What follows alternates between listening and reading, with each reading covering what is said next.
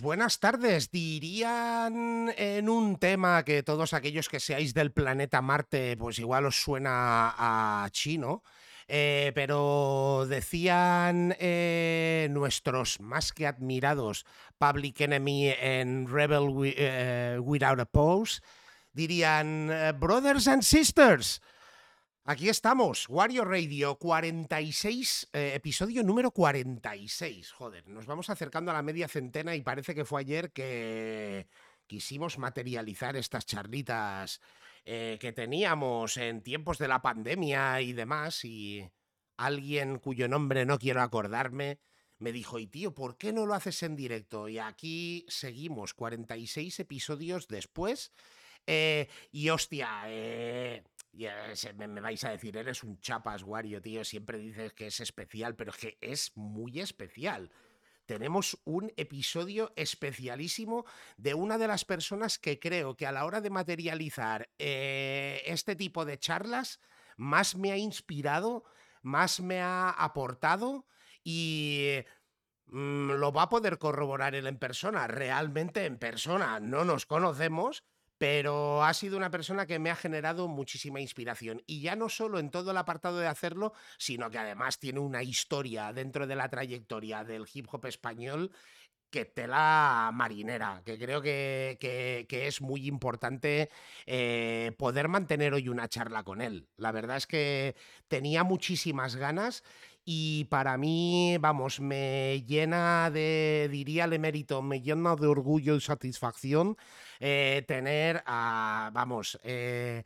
lo que en el mundo de los que conocen el rap y el hip hop español desde antaño eh, le llamarían profano, todos aquellos que no estabais en esa época y que le seguís ahora, pues se llama Fat Digas y aquí lo tenemos pues con todos nosotros. ¿Qué pasa, señor? ¿Qué pasa? ¿Qué pasa? ¿Qué tal? Pues hombre, ahora mucho mejor, tío. O sea, es como cerrar un círculo en la historia de Wario Radio. O sea, eh, nos, te lo comentaba antes igual fuera de antena, me, me reconozco fan, seguidor y admirador de Fat Digas y todo lo que has inspirado en lo que a día de hoy es Wario Radio, tío. Bueno, eh, gracias, bueno, gracias por haberme invitado a esto. A mí me, me, encanta, bueno, ya te lo he comentado, hablar de hip hop y más sin ninguna presión. O sea, que, que todo lo que me pregunte supongo que me lo sabré sin haber estudiado, digo yo. Y, nada, lo mismo digo, yo ahora estoy muy enganchado a tu, a, tu proyecto, a tu podcast, a tu, ¿cómo se llama esto? A tu contenido, ¿no? Porque ahora ya es mil, mil historias. Y, nada, encantado de estar por aquí. A mí me flipa todo esto. Gracias por las palabras, lo primero, porque eh, no, no es para tanto. O sea, eh, si algo tiene de bueno lo, lo, que estoy haciendo son los invitados. O sea, eso lo tengo clarísimo. Bueno, pero al final eres, eres ese denominador común, que al final también, pues pensar en los invitados, eh, contactar, eh, me imagino que también te habrás encontrado un poco de todo, gente que se apunta a un bombardeo desde el momento cero, o gente que se hace más de rogar, o incluso gente que igual dice que no, pero hostia, yo que me he chupado tus programas, tío, te, has llevado la florinata de la historia del hip hop español, tío. Sí, sí, han pasado grandes, grandes artistas y grandes eh, personajes que además creo que ellos mismos eh, no saben lo, lo no sé en qué cantidad, pero en qué, en qué calidad seguro de lo que han hecho muchos de ellos por nosotros. O sea, se ven, eh, no lo toman desde ese punto de vista como a lo mejor otros chavales, otros artistas más actuales o menos actuales, otro tipo de gente, sí que se da de, de referentes y demás. Esa gente creo que no sabe, muchos de ellos, sobre todo los más viejos, los que empezaron en un principio, no saben todo lo que hicieron. Y, cuando se ponen a hablar, eh, flipo, flipo mucho con, ellos. Bueno, al, final, por ejemplo, yo he tenido mucha suerte y le doy muchas gracias a la vida, y siempre digo lo mismo. Eh, a mí el mundo del rap no me dio de comer, pues igual, pues aquello, por lo típico, ¿no? Que haces bolos, que en la época encima que hacíamos rap y que eras, eras un raro encima la sección que nosotros hacíamos de rap, que encima éramos los raros de los raros, que eran aquellos que son los que van de americanos y que hablan de cosas que aquí en España no se viven. Encima éramos como la, el escollo del escollo te malpagaban aquellos bolos, eh, te, si tenías suerte, pero sí que he tenido la suerte que la vida dentro de la música o el rap me ha dado eso, ¿no? Llegar a conocer gente que, como tú dices, tío, que, que considero que son los pioneros, la gente que puso los ladrillos, la gente que allanó el camino y la gente que empezó a asfaltar una carretera que a día de hoy es diferente, ¿no? Claro, claro, eso no, eso no lo valora la gente. De hecho, bueno, no voy a intentar no entrar en polémicas, como siempre digo, pero parece ser que quieren, mucha gente ahora quiere como separar esa gente. O sea, eh, los gustos son una cosa, ¿vale? Cada uno le puede gustar un tipo de música. Pero, eh, pero ellos viven de esa música, cosa que a mí me hubiera gustado. O sea, yo estoy en una empresa ocho horas que no me gusta y ole su huevo, ¿sabes? A lo mejor la música que hacen ahora, pues es como tenga que ser pero también, o sea, no hay que echarlos de, no hay que ponerlos en un lado, ni hay que separarlos de todo, o sea, gracias a ellos, ellos se metieron en la industria, que supongo que sería bastante, bueno, supongo no, sé que era mucho más jodido entrar antes que ahora. Eh, no sé, eh, creo que en Estados Unidos valoran más la vieja escuela, a lo mejor también han empezado a valorarla demasiado tarde, pero creo que tienen por lo menos un respeto, eh, que aquí parece que hay gente que no, que, que como el rap era muy malo o el rap era muy no sé qué, parece que que, no sirve, ¿sabes? Que ahora, claro, ahora la calidad es la hostia. Es lo mejor, que, que el mejor momento de hip hop es ahora, está claro.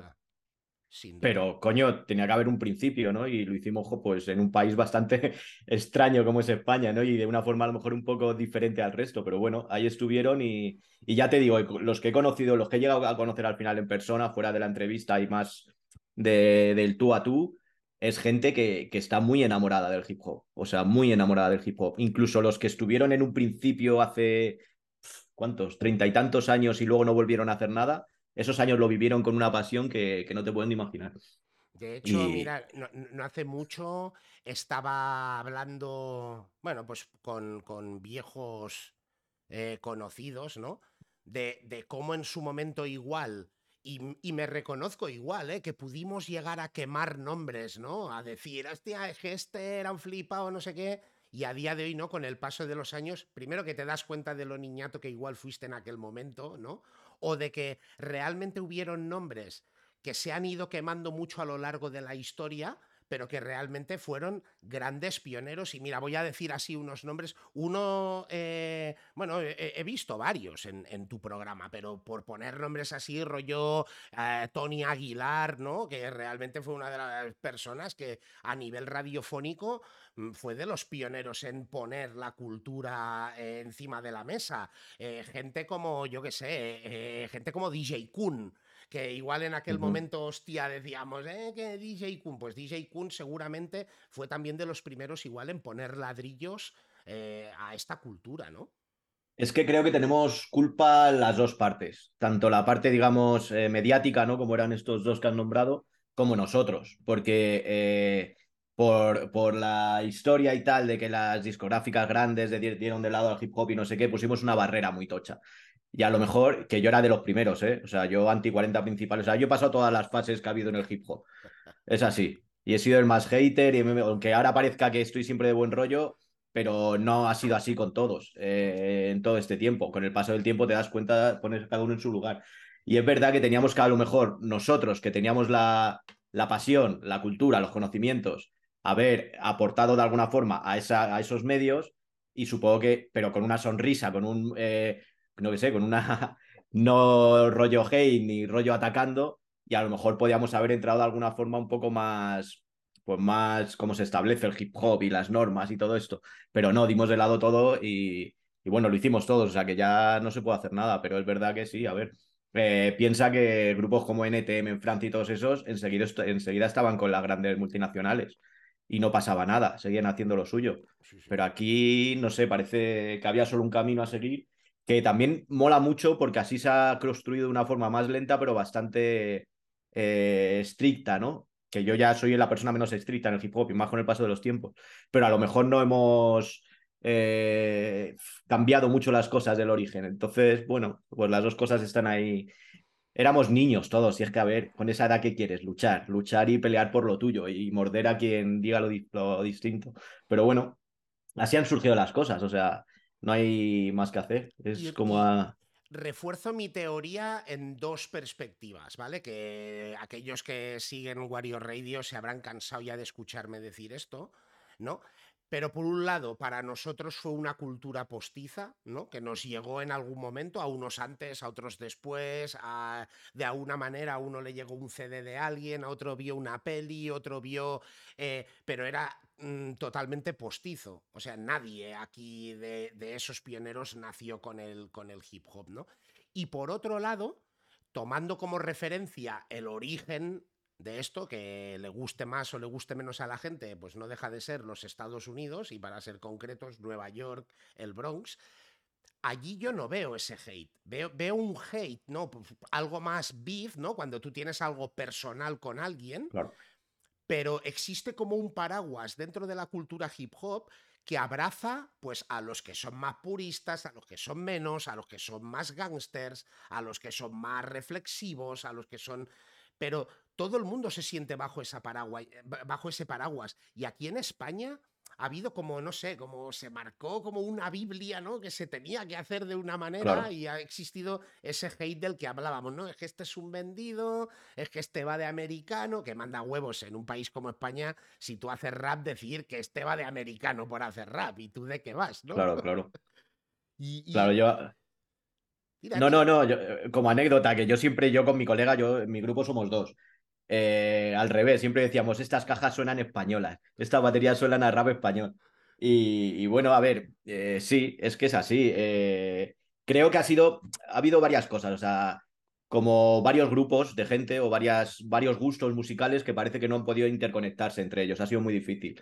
Luego por generación, es normal, o sea, cuando te vienen los nuevos, eh, siempre nos ha pasado que, hacen esto no es lo como tiene que ser, qué está haciendo, cómo se vende, como yo que sé, frases de ese tipo, ¿no? Entonces, como que cuesta mucho, somos, somos como muy...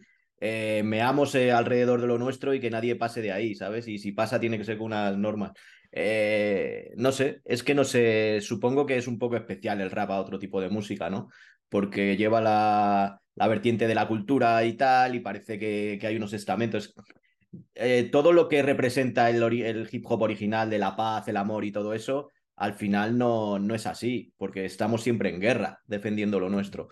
Y yo qué sé, o sea, es que creo que parece que, que, te tiene que gustar un tipo de música, que es normal, cada uno le gusta un tipo de música, un tipo de, dentro del rap también un tipo de rap, pero que no tener, cuando te gusta un tipo de, de vertiente del hip hop, no te, o sea, tienes que, que aborrecer el resto, y eso nunca lo he entendido porque a mí eh, me gustará un tipo de música, pero cuando veo que alguien lo hace bien, otro tipo de música, flipo también. Hay cosas que también están muy bien y que no me gustan por, el tipo de sonido que tengan o lo que sea, pero que, que, no sé, que vamos haciendo dentro de que ya es una cosa muy cerrada, dentro de ese, eh, eso tan hermético, hay dentro grupos herméticos y no lo entiendo, porque al final somos cuatro matados que sobre todo antes y que nos teníamos que apoyar. Y ya desde el principio, desde que yo tengo, desde que estoy yendo a conciertos y haciendo conciertos y tal, ya había movidas esas que era como, no lo entiendo. O sea, yo nunca lo he. Yo es verdad que he estado muy aislado en mi barrio haciendo mis cosas. He conocido a mucha gente y tal, pero nunca, nunca he estado en ninguna banda grande, digamos, o ningún, ninguna vertiente grande, porque he estado, o sea, todo lo que cuenta ahora de Fatigas, en verdad yo he estado eh, observando solo desde mi punto de vista, ¿sabes? He hecho conciertos, me he movido por toda España y todo lo que quieras, pero nunca he estado en cabeza de nada ni, ni representando nada. He conocido gente maja y gente no, no tan maja, es lo único que... Pero como personas, no por la música, ni por la forma de vestir, ni por el rollo que lleven. Vi que en, eh, hiciste tu top 10 vi, el vídeo, ¿no? Que, dabas tu top 10, pero por profundizar un poco más, así musicalmente, ¿qué es lo que más te ha llegado eh, a, lo ver, yo... de la historia? Eh, es lo que te he dicho antes, esto va por generaciones. Y yo creo que en el momento que te enganches es lo que primero pillas y, lo que vas siguiendo, ¿no? Yo soy de, costa este, total. O sea, yo mi música, la que intento hacer, eh, también, a ver, está la bahía, que para mí me suenan bastante a costa este, ¿sabes? Todo el rollo de Hieroglyphics y todos esos. Pero bueno, sí, el, el, el pero es que tampoco me gusta llamarlo Bumba porque parece que tiene que ser todo como muy hardcore. Pero bueno, sí, eso es lo que me gusta. Pero claro, yo flipé cuando estuvo eh, el, G-Funk y todo eso. O sea, flipaba mucho. Yo tengo muchos discos de, ese tipo. También vengo de, una época que no había eh, tipos de rap. O sea, yo me iba a Madrid Rock o a Disco Play, a lo que fuera, y todo lo que fuera rap, yo no sabía dónde habían nacido. Yo si tenían un chándal y una gorra me lo compraba. Yo no sabía de dónde venían ni sabía el tipo de música que hacían. Alguno, Ice-T me flipaba mucho, pero al, a, la par que Public Enemy, que de hecho eh, sonaban muy parecidos en un momento de, de, que creo que están producidos además por lo mismo. Entonces eh, no, no se paraba, o sea, no podía tampoco elegir. O sea, no podía irme a, a la sección de costa este, sino había 10 discos en toda la tienda de, lo que fuera. Y con eso me, me he criado. Luego, pues, eh, me, buscando el sonido americano que te decía antes, pues me gustaban las baterías y todo eso de la costa este. Y entonces eh, es lo que... Pero tampoco te creas, o sea, no sé si... Si me, si me preguntas te contesto eso, pero no creo que tampoco me encajone mucho en eso cuando hago música. Pero bueno, yo, yo, yo creo que así, igual sin quererlo, ¿eh? Eh, igual te ha salido así del alma, pero creo que has dicho uno de los nombres que aparte también ha salido en alguno de los capítulos de Wario Radio, como puede ser Ice-T, ¿no? Que Ice-T realmente ha sido una persona que encasillarlo en una costa era diferente, porque aunque él representaba la costa este y él sale de Nueva York, es uno de esos pocos raperos que ha podido representar las dos costas y las ha representado bien. O sea, él por las circunstancias de la vida, por el cine, le empujaron a Los Ángeles y es un tío que después también supo representar aquel gangsta rap de la costa oeste. Claro, claro. No, y además yo creo que él empezaría con el rollo este que había en, la época de, del breakdance y todo eso, este rollo más electro, ¿no? Los primeros raps suyos son así. Pero creo que flip, a ver, esto es una cosa que me invento, supongo que es algo así. Flipó tanto con Public Enemy que dijo, yo quiero esos productores y tendría pasta, pues porque siempre ha estado metido en el cine y esto, y empezó a, pagar a esos productores para sacar sus discos. Entonces, pero creo que a lo mejor pasaba un poco como aquí, ¿no? La gente hacía rap y punto, no buscaba un sonido concreto.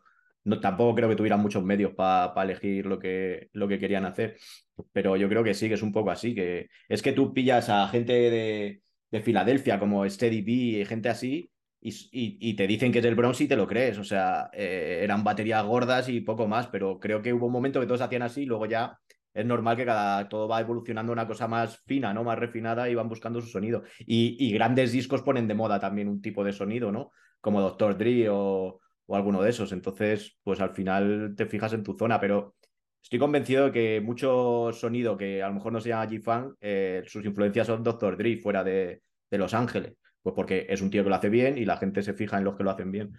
Pero bueno, sí, eh, hay que, siempre hay que marcar las cosas, ¿no? Con un nombre Italia. Además, el pitidito del G-Funk es, es, lo metió todo el mundo en su época y eso ya no puede decir nada. Aparte que somos, somos una especie animal que acabamos yendo a las etiquetas, tío.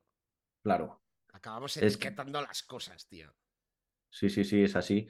Eh, eh, es normal, pero sí es que es normal, cada uno tiene sus gustos pero no teniendo unos gustos tienes que ir en contra de los otros, ni lo otro no es cómo se tienen que hacer las cosas que es que esta guerra es la de siempre y, y sobre todo en Twitter es que es alucinante, como cualquier cosa le sacan una punta y una cosa, pero hacer música y, ya está. Y si gusta un disco, decir que gusta ese disco, pero no un chaval dice que le gusta un disco y enseguida hay 50 comentarios diciendo que eso es una mierda, que no, no sé qué yo qué sé, tío, eh, para gustos colores. Y es que parece que no quieren disfrutar. Es que Twitter es así, tío. Twitter se ha convertido un poco en la red social de las uñas y los dientes, tío. Ahí hay que rajar y hay que mal rajar encima, ¿sabes? Porque, es que encima la mayor parte de la gente no pone ni siquiera la cara. Pues, claro. joder, tío, ahí sales, como, como des una opinión, sales caldeado en cero coma. Pero es que además está hecho de una forma que yo, yo entro muy poco pero cuando entro yo me enfado, o sea, a mí me entran ganas de insultar. Es que es así, en todo, cuestión política, cuestión de música, cuestión de todo. Intento controlarme pues porque ahora tengo lo de, voy con el nombre de Fat Digas y no quiero, o sea, para eso ya tendré, cuando haga canciones, me meteré con todo el mundo si quiero, pero lo de Fat Digas lo quiero tener siempre un poco fuera de, todo esto, ¿sabes? Porque yo en verdad, o sea, eh, una cosa es Twitter, que te hace como, como tu, tu alter ego maligno, y otra cosa es mi realidad, porque yo me junto con cualquier persona, hasta los más odiados ahora en hip hop, y seguro que me llevo bien en el cara a cara, estoy convencido. Pero en Twitter, pues tienes más. A ver, con la política es otra cosa, ¿eh? En Twitter. Pero es que tampoco quiero, es que yo, no tengo, o sea, no cojo un móvil para enfadarme, quiero un móvil para aprender y para disfrutar de las cosas. Y, es que Twitter te provoca, te provoca. Yo salgo, entro y salgo, porque me enfado mucho. Yo igual, de hecho, hostia, yo creo que ya la he dejado más, más de lado por eso, porque es que me caliento. me caliento, no, no, no lo puedo evitar, tío. Hay veces que cogería, pero me pasa igual que tú, que yo sí utilizo mi nombre, utilizo mi imagen, y no porque yo no, o sea, no, no, es una cuestión de miedo porque no me da miedo, ¿sabes? Pero que al final tú dices, hostia, me estoy enfrentando a una foto con un... Si, si das la cara, lo hablamos y, nos podemos discutir. Y oye, tú tendrás tu opinión, yo tendré la mía, ¿sabes? Pero que al final está, no, tienes ni puta idea con quién estás hablando. ¿Sabes? Es diferente de Instagram, que al final pues tú tienes tu perfil personal y. Pero Twitter ha llegado el momento en que es, el, es la red de las caretas, que yo creo que la peña se abre perfiles anónimos, tío, y, se suelta. Y acabas calentándote, tío. Es que yo me caliento un montón. Sí, sí, además es, eh, bueno, es eh, tanto Twitter como lo que es Internet en general, que cualquier persona puede ser un experto. Eh, yo soy el menos experto del hip hop, porque cuando hablo con gente me quedo alucinado con lo que sabe la gente. Yo no soy aquí un hip hop hit de que sé datos ni que sé movidas de esas. A lo mejor en lo que estoy ahora haciendo sí, pues porque, porque estoy dentro, estoy de lleno en eso. Pero a mí no me hables de que Ice-T grabó tal año un disco porque no, no te lo puedo confirmar. Pero hay gente que dentro de su pequeño, de su pequeña mierda de colección de discos, eh, sabe mucho y, critica, no sé, es que es muy raro Twitter, es como que todos saben mucho y muchas veces dicen unas cantadas, yo por no meterme y por no discutir, digo, mira, chicos, si tienes esa idea y eres feliz con ella, pues tira para adelante. Pero bueno, es lo que es, es, es lo bueno de Internet, ¿no? Que yo puedo hacer un canal y tú haciendo lo que queremos, que en este caso es hablar de esto, de música o de lo que sea, y otros lo usan para ser quien no son fuera del Internet. Que eso es así. Eso empezó desde el principio con los foros de, hip hop. Ah, en los foros ahí hubo mucha movida. Yo, y yo era de los, yo era de los que no me callaba, el hip hop hispano.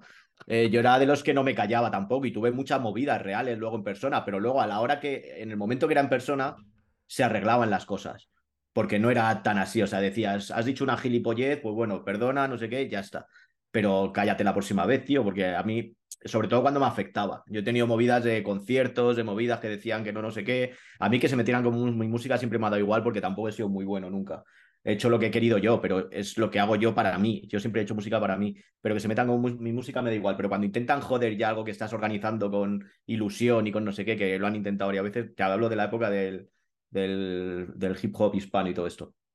Pues al final sí que le veía por la calle o lo que sea y se lo decía. Y al final, pues nada, tan amigos. De hecho, tengo muchos amigos que, que he empezado a hablar con ellos así, pero que claro, que eran más chavalillos que yo y se creían gigantes en internet. Y, chico, la, la movida está afuera. O sea, yo no voy a tener ninguna movida afuera, creo, como no sea algún, pues cosas que pasan. Pero por la música ya te digo yo que sería muy difícil que yo tuviera una, una movida afuera. Y las he tenido, ¿eh? porque eh, ahora se habla mucho de, de beef y de unos contra otros, pero hostia, nuestra época era dura, era dura. Eh, los conciertos y todo, había muchas movidas. Yo pues nunca he tenido nada más allá de, dos discusiones, pero, pero sí fue, fue duro. Hubo una época muy dura en el hip hop, por lo menos en Madrid era bastante duro. Estaban por un lado los nazis y por otro lado los nazis del hip hop. O sea, era por todos lados de... En Barna igual. Yo es que creo que han sido dos caminos muy paralelos. Sí. De hecho, siempre digo lo mismo, que, son ciudades que no se pueden comparar porque son ciudades complementarias. Sí. Lo que le falta a una lo tiene la otra y viceversa. Y un poco, pues, la pelea, llamémosle política, de, pues bueno, una queriendo eh, eh, expandirse un poco, pues como lo que es, ¿no? La capital del país y otra que quiere expandirse como lo que también creo que es, es una capital cultural, ¿sabes? Y al final, pues ese, ese protagonismo que, repito, es político, porque a mí me ha pasado... Eh, siempre un poco lo mismo, que yo creo que ah, no hay persona de Barcelona que haya ido a Madrid y no se haya flipado, como que he recibido madrileños en Barcelona y se han flipado con Barna, ¿sabes? Como, hostia, aquí tenéis, aquí tenéis, un poco por aquello de, hostia, tienes igual lo que yo no tengo, ¿no? Pero que realmente, hostia, yo amo tanto las dos ciudades que se me hace... Y después que tampoco no me metería en las movidas de política, o sea, de los... No, y yo es que eh, a lo mejor eh, parece que, que viví, no sé, que me tomo muy en serio el hip hop, pero es verdad que tampoco me lo tomo tan en serio. ¿eh? El primero es, es mi vida y luego es el hip hop, no soy de estos de...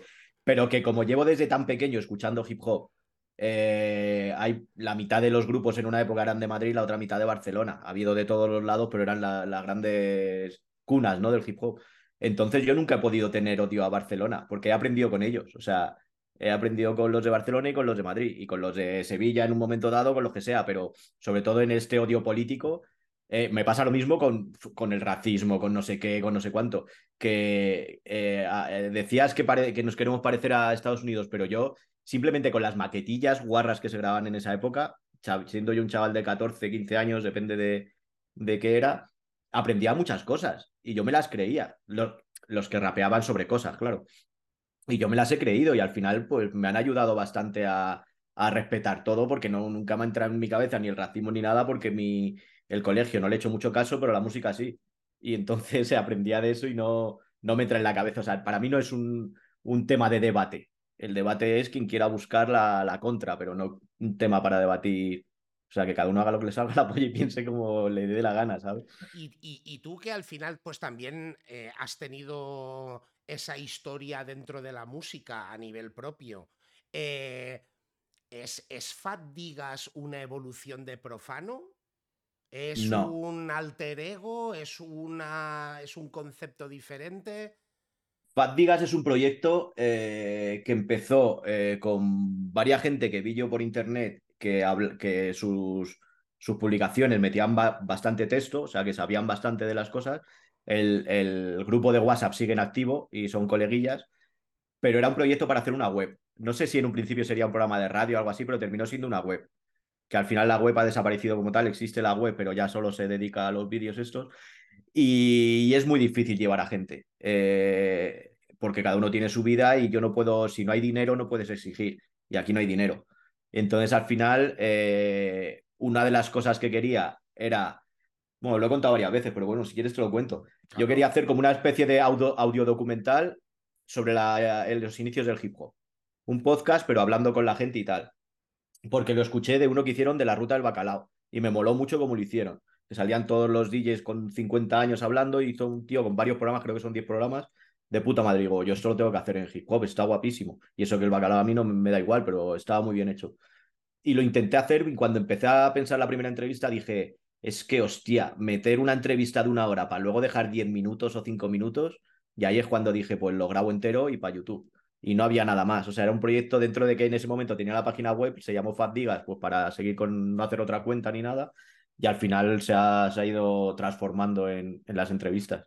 Fatigas, pero no, Profano es, es música solo. Eh, es música y no tiene nada que ver con, con Digas. Profano metería más puya, seguramente. ¿Sí? Pero Fat Digas. Hombre, ya te digo que en el cara a cara al final a lo mejor no. Pero sí que a lo mejor eh, le intentaría sacar otras cosas como más polémicas. Muchas veces, bueno, muchas veces. Alguna vez me han dicho, joder, es que luego no te mojas. Cada, artista tiene como su momento polémico, ¿no? Eh, en su carrera y digo, a ver, es que no quiero hacer eso, o sea, yo quiero que cada uno cuente su historia. Es verdad que pueden estar distorsionadas las historias, puede que no sea real, pero que cada uno cuente la suya. No es aquí el yo voy a escribir la historia tuya, sino tú me vas a contar tu historia. Luego ya que cada uno opine. De todas formas, casi todos los temas polémicos eh, al final lo sueltan ellos. O sea, no soy yo quien eh, pasa por un lado de su historia que al final lo suelta. Pero yo no profundizo en eso porque eh, eso ya está todo muy manido, ¿no? Son como cosas que todo el mundo sabe. Y si él no quiere a esa persona, yo, he alucinado con muchos, ¿eh? Sin querer sacarles nada, han empezado a rajar y he flipado. Y agradecido que estoy. Pero no, es otra cosa. Aquí solo fatigas es para contar la historia de la gente. No, no hablo de gustos musicales ni de nada que a lo mejor muchos me echarán en cara eso, de que no me mojo, de que joder, que me llevo bien con todos. No, es que si no, no, eh, a los tres entrevistas ya no hubiera tenido un cuarto entrevistador si voy aquí en plan hey. Pero yo creo que al final también habla un poco muy bien eh, de, de, lo que es Digas, ¿sabes? Porque al final, seguramente que en el, en el ambiente o en el mundo en el que movemos hoy, igual te daría más números, ¿no? El generar la carnaza, porque al final es, sí, Es, una Hombre, lo tengo claro. así, ¿no? Pero... Lo tengo clarísimo. De hecho, yo creo que llevo ya un montón de tiempo con más o menos los mismos números de seguidores, creo que he dado al, al tope. O sea, yo no sé qué hacer ya porque creo que es un nicho ya muy concreto. O sea, eh, si me pongo, que, que, tengo en la cabeza también, pero a lo mejor de, de, otro lado, a entrevistar a gente más joven y tal, eh, sí lo hago, que algún día lo haré porque es que ya me queda muy poca gente. Eh, intentaré sacarles lo que piensan de, de, lo, de la otra época, ¿sabes? De, de, lo antiguo. O sea, si hablo con cualquier estrellita de ahora, me gustaría que, que si tiene, muchos no tendrán ni, ni sabrán quiénes son, pero me gustaría saber qué piensan de eso, porque también es una cosa que me, que me interesa bastante de, de esa gente. Nosotros igual eh, en ese sentido eh, el paso un poco que hemos querido dar en, Wario Radio ha sido mezclar un poco todos esos conceptos, porque sí que realmente, me ha gustado traer, igual eh, de, desde un principio se parió con, esa, con ese concepto, ¿no? Por un lado, todas estas personas que han o habéis vivido o hemos vivido el rap eh, antiguo, ¿no? Y pero también un poco entender la, la, visión del rap de ahora, porque a mí me pasa que no, no, no yo no entro en el, justo precisamente lo que tú decías antes. Porque yo creo que si no nos convertiría en abuelos cebolleta, ¿no? El hecho de decir, claro. no, que antes la música de antes molaba, la de, la de ahora, eh, quedaría un poco como las frases aquellas que decían nuestros padres, ¿no? Sí, no, no, de hecho, eh, si ves, yo las entrevistas, yo me he marcado, eh, quiero conocer la historia. De hecho, me molaría escribir un libro y tal y cual, y para eso lo mejor es hablar con la gente. Y mientras más antiguo y más puedan contar la historia, a mí me interesa más. Pero si ves en los eh, debates o las cosas que he hecho así un poco especiales con más gente, siempre mezclo. Ahí sí que mezclo a gente joven con gente, porque ahí sí que me interesa ver el choque que hay, que al final no hay ningún choque, pero pero ahí sí que meto, cuando hablo de producción o cuando hablo de, he hecho alguno de discos preferidos y tal, siempre meto a chavales jóvenes con gente más, más mayor. Ahí sí, porque, a ver, eh, supongo que la gente pensará que estoy todo el día escuchando el rap en Madrid, el Madrid hip hop. Pues no, yo escucho lo que sale ahora también. O sea, yo soy una persona normal, no estoy anclado para, para nada. De hecho, seguramente que no soy la, la persona más, más idónea para hacer lo que estoy haciendo, porque me mola mucho más lo nuevo que lo, que lo antiguo pero también, eh, pues como lo he conocido y lo que te he dicho, no sé si te lo he dicho fuera de cámara o fuera de, ¿cómo se llama esto? O dentro, pero eh, lo que me interesa es toda la parte que no existía Internet y que no pudieron hablar en su época. O, o gente que ha tenido su pequeña fama, pero cuando pasa un tiempo ya no está tan metido en el personaje y es más fácil hablar con la persona que con el personaje. Que eso me ha pasado también con algunos entrevistadores, o sea, entrevistados.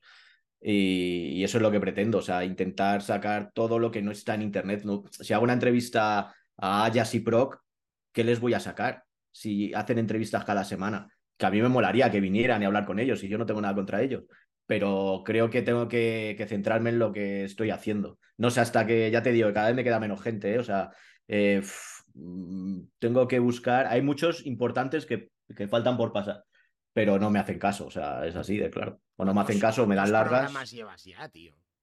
Pues creo que el último es el 57 de, de entrevistas, programas más, pero de entrevistas 57, que es lo único que cuento, el otro no lo cuento.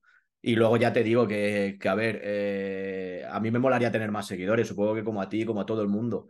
Eh, he dado con el tope. O sea, es un nicho muy concreto, aunque para la gente que hemos vivido esto parece que es la hostia, que es súper grande, no es tan grande. O sea, no es tan grande. Lo grande del hip hop está en los chavales ahora.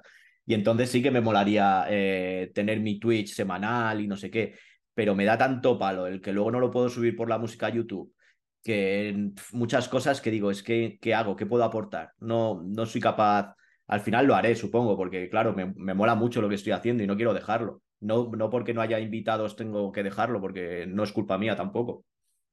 Y siempre estoy dándole vueltas en qué, bueno, ahora me contarás tú lo mismo, que no sé cómo te propones, porque entrevista es fácil, hacer una entrevista. Son dos personas hablando, se graba, a ver, fácil entre comillas, porque tienes que contactar con la persona, que te diga que sí, depende de quién.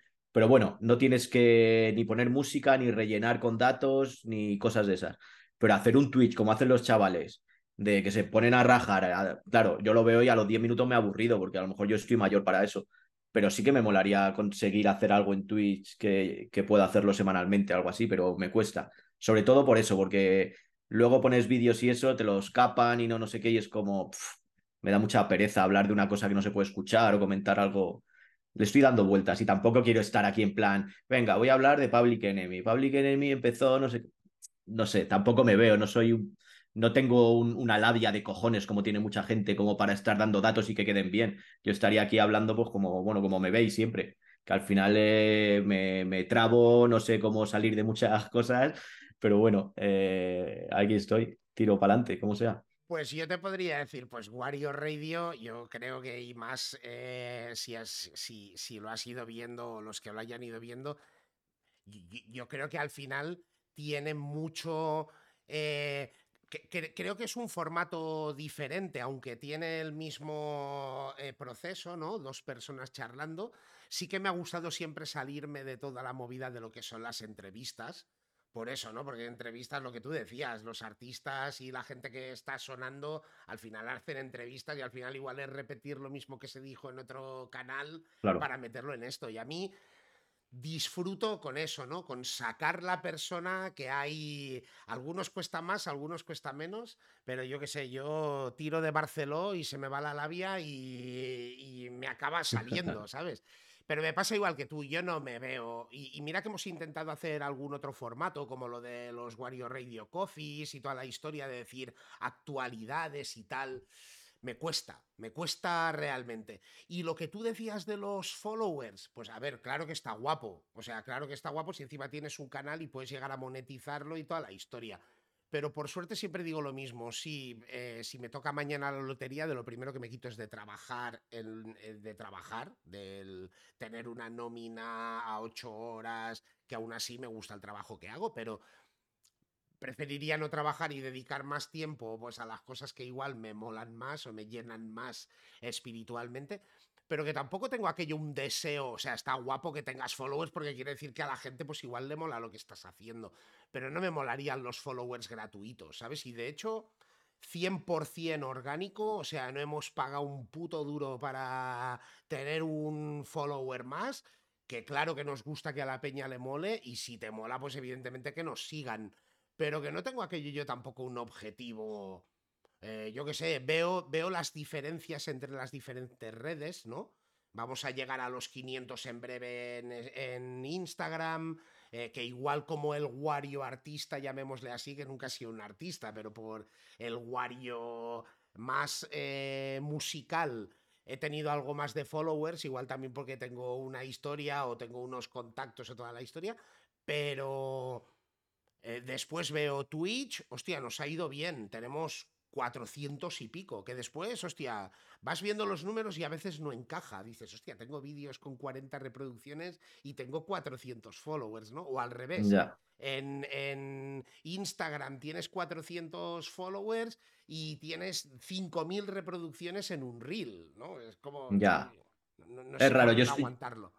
Yo estoy muy contento con lo que tengo, ¿eh? porque ya te digo que cualquier cosa que hago siempre hay comentarios, siempre hay cosas y eso a mí me llena. Yo cuando hablo de, de subir de seguidores, a mí me da igual los seguidores. O sea, yo sé que tendría que, no sé, bailar o, hacer algo así para vivir de esto. No sé cómo lo hace la gente, pero, pero con lo que hago yo está claro que no. Pero es verdad que cuando tienes eh, cierto nombre, eh, se te abren más puertas, eh, sobre todo con el proyecto que tengo yo, que yo sé que hay gente que no se pasa por mi canal, que a mí me molaría mucho, aunque sean súper estrellas, pues porque yo no les aporto nada que seguramente que es mentira, porque los, los grandes que han pasado por mi canal, eh, súper contentos. O sea, de hecho, es que he terminado de colegas con todo porque tenían muchas ganas de hablar de eso.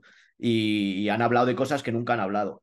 Y, bueno, todo el mundo se puede imaginar qué artistas hablo, pero hay gente que, que, parece que si no tienes unos números o unas cosas no te hacen ni puto caso. A veces me han dicho hasta que hable con el representante y digo, pero que no voy a hacer un bolo contigo, que es tú en tu casa con el móvil, que no te estoy diciendo que me hagas nada, que vamos a hablar de ti y que se supone que si tú perteneces a una cultura te mola, de hablar, eh, te mola hablar de, eso, ¿no?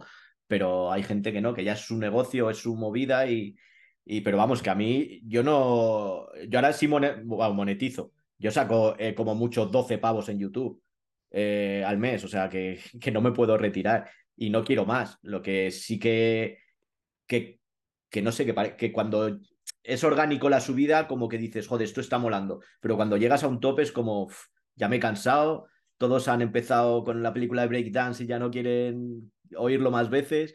Pues no lo sé. Y bueno, yo voy a seguir de momento a ver hasta dónde llega. No tengo ganas de, quitarme, pero, pero a ver, está claro que por eh, seguidores no lo hago, si no, no haría esto. Es que no tiene sentido. O sea, estoy hablando con gente que, que, que, tiene menos seguidores que yo en muchos casos, porque son gente que ya no hace música. Entonces, y muchos que no tienen ni cuenta de Instagram. O sea, ¿cómo voy a conseguir seguidores con gente que no tiene ni cuenta de Instagram? O sea, no, yo lo mío es otra, otra movida. Ojalá algún día saque el super libro que llevo anunciando desde el capítulo 1, pero hostia, cuesta mucho escribir un libro y lo he empezado y no sé qué, pero me cuesta mucho y ojalá ese libro se venda, pero tampoco para ganar dinero, sino para poder sacar un segundo libro. O sea, a mí es que el dinero no me lo da el hip hop y nunca me lo ha dado. ¿Cómo voy a buscar dinero? Me pondría a vender beats o yo que sé, hacer otra movida, o sea, hacer negocio. Pero hablando con gente como Sweet o como el Sir Randy no puedo sacar dinero, es que es imposible. O como gente menos conocida aún. Es imposible, pero yo lo bien que me lo paso, eso no me lo quita lo que te he dicho antes. O sea, el disfrute que tengo cuando termino, que salgo diciendo, madre mía, es que me dan ganas de saltar al público si hubiera, diciendo que bien me lo he pasado, está guay. No siempre. Y lo que has dicho tú antes de, hablar, eh, de sacar a la persona, eso es muy fácil, eso es cuestión de tiempo. O sea, mis entrevistas son tan largas, eh, también lo he contado alguna vez, no sé si lo he contado alguna vez en cámara o no, pero siempre cuando empiezas, cuando no le conoces a la persona, cuando le conoces es más fácil, pero cuando no le conoces, eh, siempre es un personaje al principio. Todos somos un personaje. Yo incluso seguramente que en esta entrevista igual. Y tiene que llegar un momento que, que no te sientas que te estás grabando y empiezas a hablar normal. Normalmente a los, en mi caso, suele pasar a los 20 minutos, 25 minutos, que dejan su pose así rígida y ya se calman, se le ve ya está en el rostro y ya empiezan a hablar de su vida más que de, de sus datos de, de artista. Y se nota mucho y eso solamente es, por eso son las entrevistas tan largas porque a algunos les cuesta 20 minutos, otro una hora, otros nos han abierto en toda la entrevista y otros desde el primer momento están abiertos. Y es así, es que no hay más. Y eso es la parte que me mola. Ahí es cuando yo me relajo, dejo de leer el guion y empezamos a hablar. El guion al principio yo creo que es un poco para romper el... Bueno, el guion, que son cuatro preguntas de mierda. Es para romper el hielo, porque la gente... Son personajes, todos somos personajes. Y es que ya de buenas empiezo sin guion. Yo, mira, voy, voy, a enseñarle a la gente y no, no hago publicidad porque no me pagan. Es más, en algunos me, me cortarán, pero este es mi guion, ¿sabes? O sea, yo me lanzo a la piscina y mira, por ejemplo, antes lo comentaba, ¿no? Tú y yo no nos hemos conocido. No. a lo mejor hemos coincidido en algún lado, ¿eh? Ah, Puede seguramente. O sea, yo creo que un poco porque al final sí que por contactos o por gente conocida eh, que tenemos ambos, pues igual hemos, hemos coincidido en espacio-tiempo, pero igual no. Y, no, claro. Em, y sin embargo, al principio yo te reconozco que, claro, igual.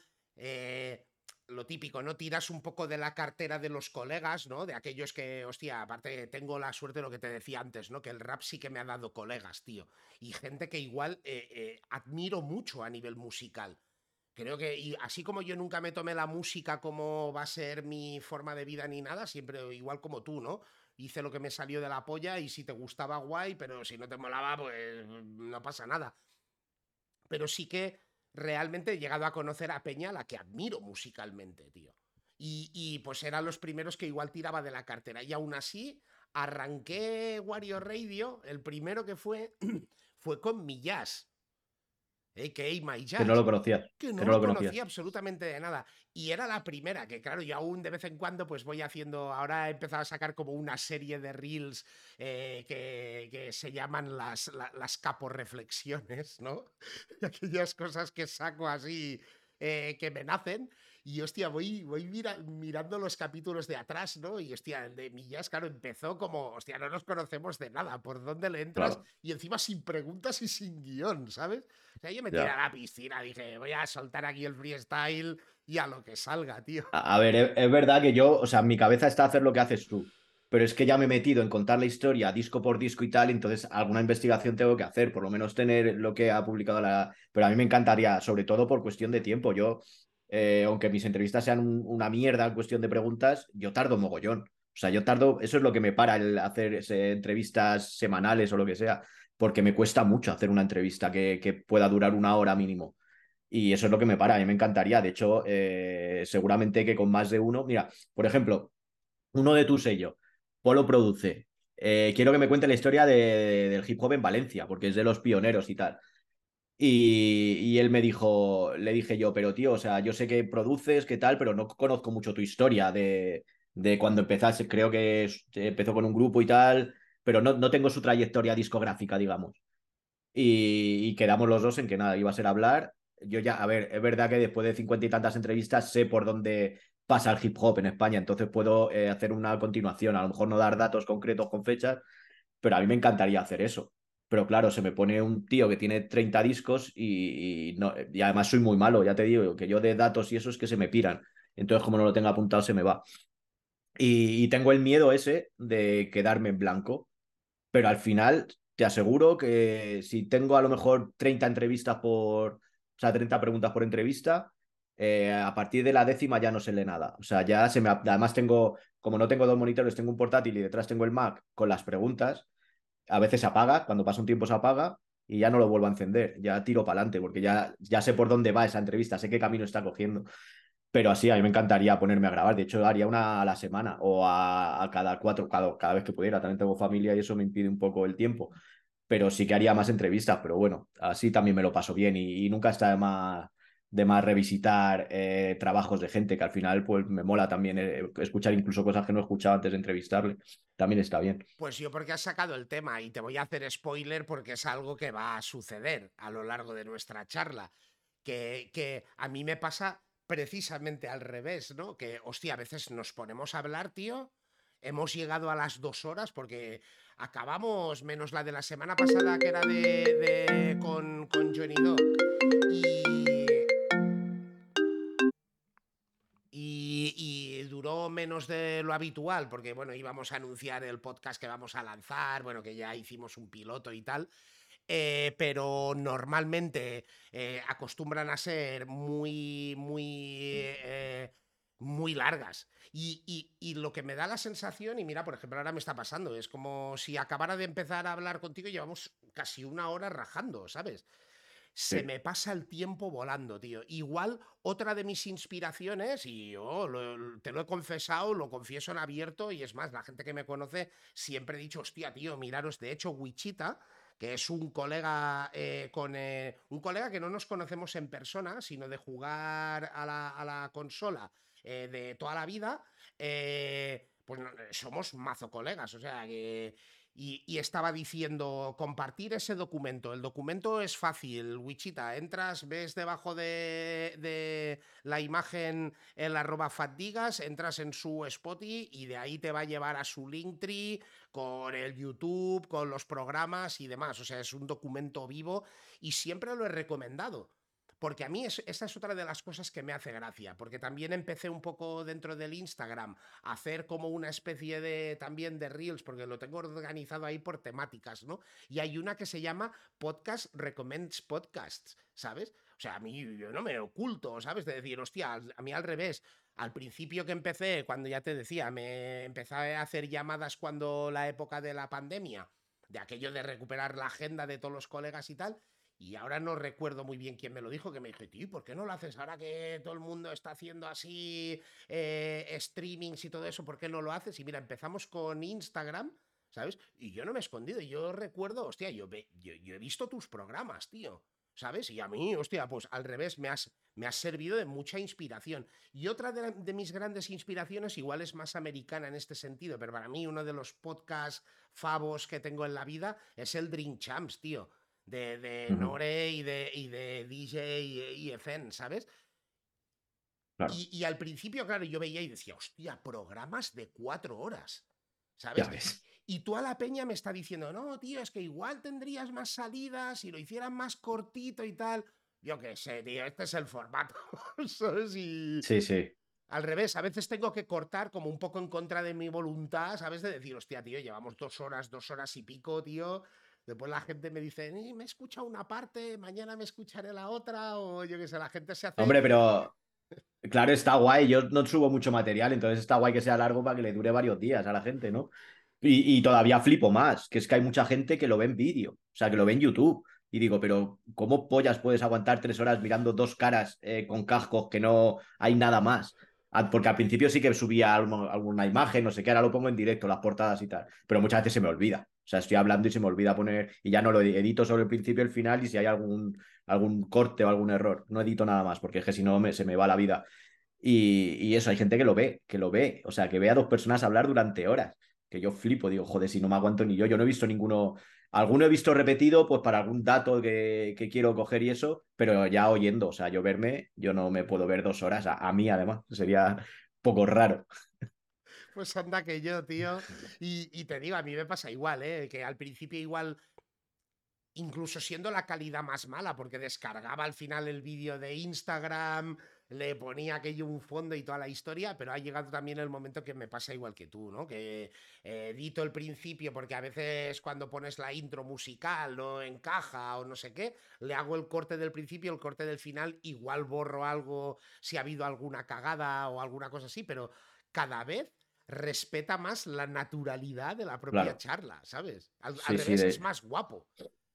Sí, es así. Yo ya te digo, solo corto eh, los fallos que hay, porque a veces sí que se te ha, se la conexión o no se oía o hay un cacho ahí que no se entera nadie, lo corto y bueno, pues ya se joden, a ver, no se puede arreglar. Y de hecho ha, habido dos entrevistas que he tenido que repetir, porque luego la calidad al principio que no tenía ni idea de nada de esto, claro, era horrible y he tenido que repetir un par de entrevistas, que eso sí que ha sido duro.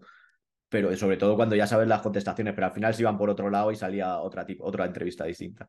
Pero sí, al final es que lo de editar si ya haces un vídeo de dos minutos y quieres hacerlo chulo y tardas tres semanas en editarlo, ¿cómo voy a editar una cosa así? Y es que no tiene sentido, si es que la gente, o sea, yo por lo menos yo hago lo que a mí me gustaría oír y lo que me gustaría oír es hablar de hip hop, no necesito nada más. Es verdad que he encontrado en YouTube el, el, sitio donde si hubiera sido a lo mejor solo audio no hubiera llegado a gente, porque es así el mundo que vivimos ahora. Ya te lo he dicho al principio, a mí mostrar mi cara nunca me ha gustado en ningún, en ningún, en, ningún sentido. O sea, y esto lo he hecho pues, porque creo que era la única forma de, que la gente me escuchara. Nada más. Y creo que lo que hago no es por ponerme medallas, ya te lo he dicho, que es por los invitados.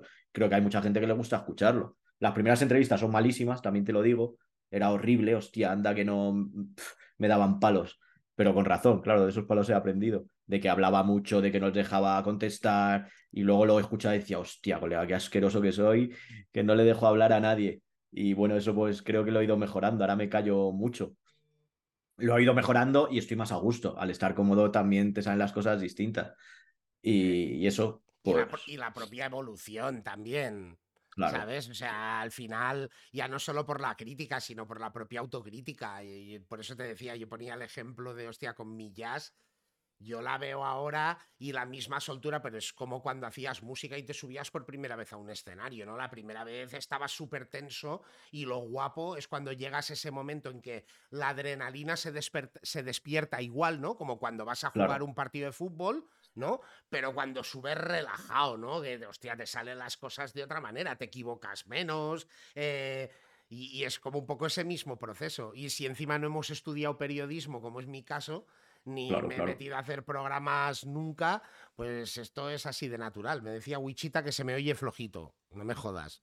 Yo te oigo bien, pero claro, yo estoy en otro lado. Sí, tú me oyes por, por otro lado. Bueno, espero. Eh, lo importante es que escuchéis. A mí ya estáis rayados de escucharme y lo importante es que escuchéis aquí. Eh, no joda. A mí sí que están cansados de escuchar. Bueno, a lo mejor la gente que, que ve lo tuyo no me conoce, pero.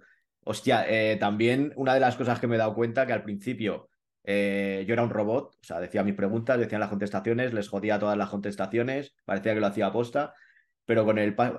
No sé si soy yo o es que ha habido tantos programas ya que creo que la gente ya se conoce mi vida. O sea, cosa que yo nunca, siempre he dicho, yo no voy a decir nada de, mí, pero claro, al final estás hablando con una persona y, cuando siempre eh, vives momentos que tienes que contar y al final, si juntas todo lo poco que he ido contando, está mi historia ahí puesta. De hecho, muchas veces me llegan en Instagram o donde sea fotos de maquetas mías de la época de las cintas, te hablo. Yo tengo tu maqueta, no sé qué, yo me quedo alucinado, colega, diciendo, pero madre mía, si yo creía que eso nadie lo tenía.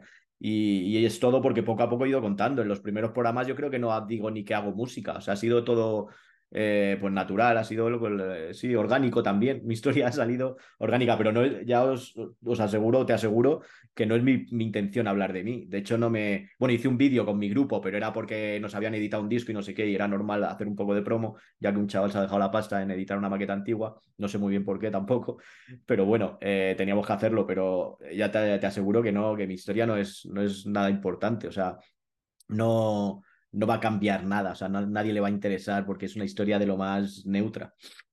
Es que es así. Bueno, igual, eso es tu visión. Eh, claro, es que es mi visión, pero eh, si escribo lo que te he dicho, si me termino escribiendo un libro, no voy a hablar de cuando yo hice mi primer beat, porque ya lo hicieron otros igual que yo, con mucho más impacto, ¿no? O sea, yo no impacté de ninguna forma. Es verdad que tengo suerte tengo lo primero de haber nacido en Madrid y no haber nacido en un pueblo perdido, que a lo mejor era más difícil encontrar el, hip hop, y de haber estado como en momentos muy claves, ¿no? ¿no? No momentos, sino etapas muy claves. Y eso hace que, si te digo la verdad, yo toda esa época mía de músico, yo fumaba muchos porros. Y yo no, no, eh, no sé si, bueno, gracias, eh, a causa de eso, nunca quise profesionalizarme ni llegar a ningún lado. Yo estaba en mi mundo, esta era súper feliz, disfrutaba de los jams pequeños, de los conciertos en garitos de mierda, de irme a un pueblo a tocar. Eso yo me lo pasaba guay.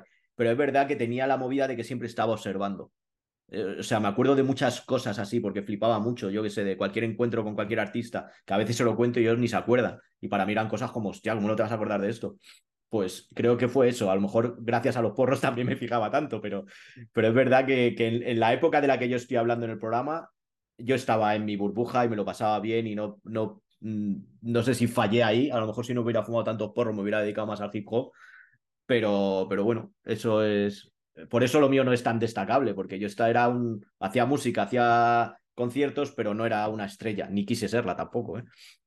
O sea, estaba ahí. Tenemos, tenemos vidas más paralelas de, de, lo que yo me imaginaba, igual por eso, ¿no? Porque después en el programa igual has hablado poco de ti, ¿no? Que cuando sacas la, tu vida personal tenemos cosas muy, muy, muy parecidas. Mucho. Y el del fumar también. O sea, eh, igual también por eso eh, no llegamos a ser lo que, lo que igual hubiéramos soñado en otras circunstancias, ¿no? Porque a mí ya todo me estaba bien. claro, es que es eso. Es que disfrutaba mucho con lo que hacía, disfrutaba mucho con mis conciertos y todo, y a lo mejor éramos malísimos, pero yo en mi mundo era, era la hostia eso, y no necesitaba más. También, eh, no sé si vengo de una generación, porque no, no puedo decirlo, porque muchos de mi generación sí que terminaron eh, dedicándose profesionalmente, entre comillas, algunos más que otros, pero yo nunca tuve en la cabeza el que fue un error mío, ¿eh? O sea, no está guay ir de eso, pero nunca me tomé en serio el hip hop tanto como para que me diera de comer, ni, ni con música, ni con tiendas, ni con nada. Eh, no me arrepiento de nada, pero hostia, mi vida hubiera cambiado mucho. Si hubiera tenido ahí esa lucecita diciendo, joder, si te haces esto, si te dejas a lo mejor un poquito más de pasta y sacas un trabajo un poco más decente, eh, no lo sé, no sé lo que hubiera pasado, pero, que como no... ¿No crees que hubiera cambiado? Porque yo, por ejemplo, lo vivo hoy igual a, nivel... Lo que, lo que te hablaba fuera de, antena, ¿no? De... A día de hoy que lo, ve, lo vivo desde igual un punto de vista más productivo o más de productor, ¿no? Porque aquí en España la palabra productor se usa erróneamente bajo mi concepto, ¿eh? Productor no es el que hace beats, el que hace beats es un beatmaker.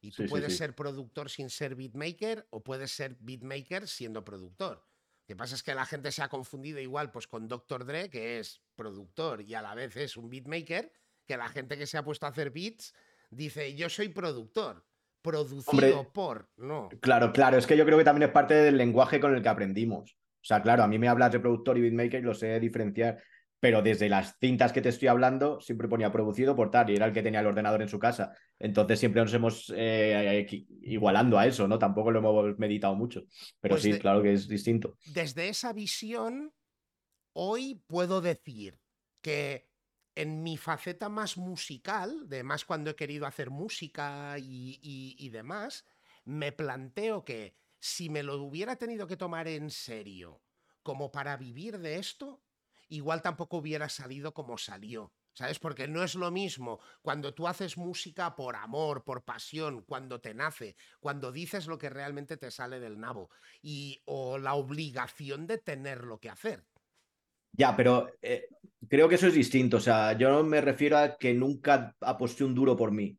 ¿Sabes? Que creo que es distinto. Otra cosa es haberte ido. Mira, te voy a contar lo, más cercano que he estado yo de, de, de, la fama, de haber ganado algún duro en el hip hop, fue, eh, bueno, una época, después de Madrid Zona Bruta, Avoid y no sé qué, que salieron 200 millones de sellos eh, grabando hip hop, pero bueno, era la época que no había internet, entonces esos discos terminaban en las tiendas.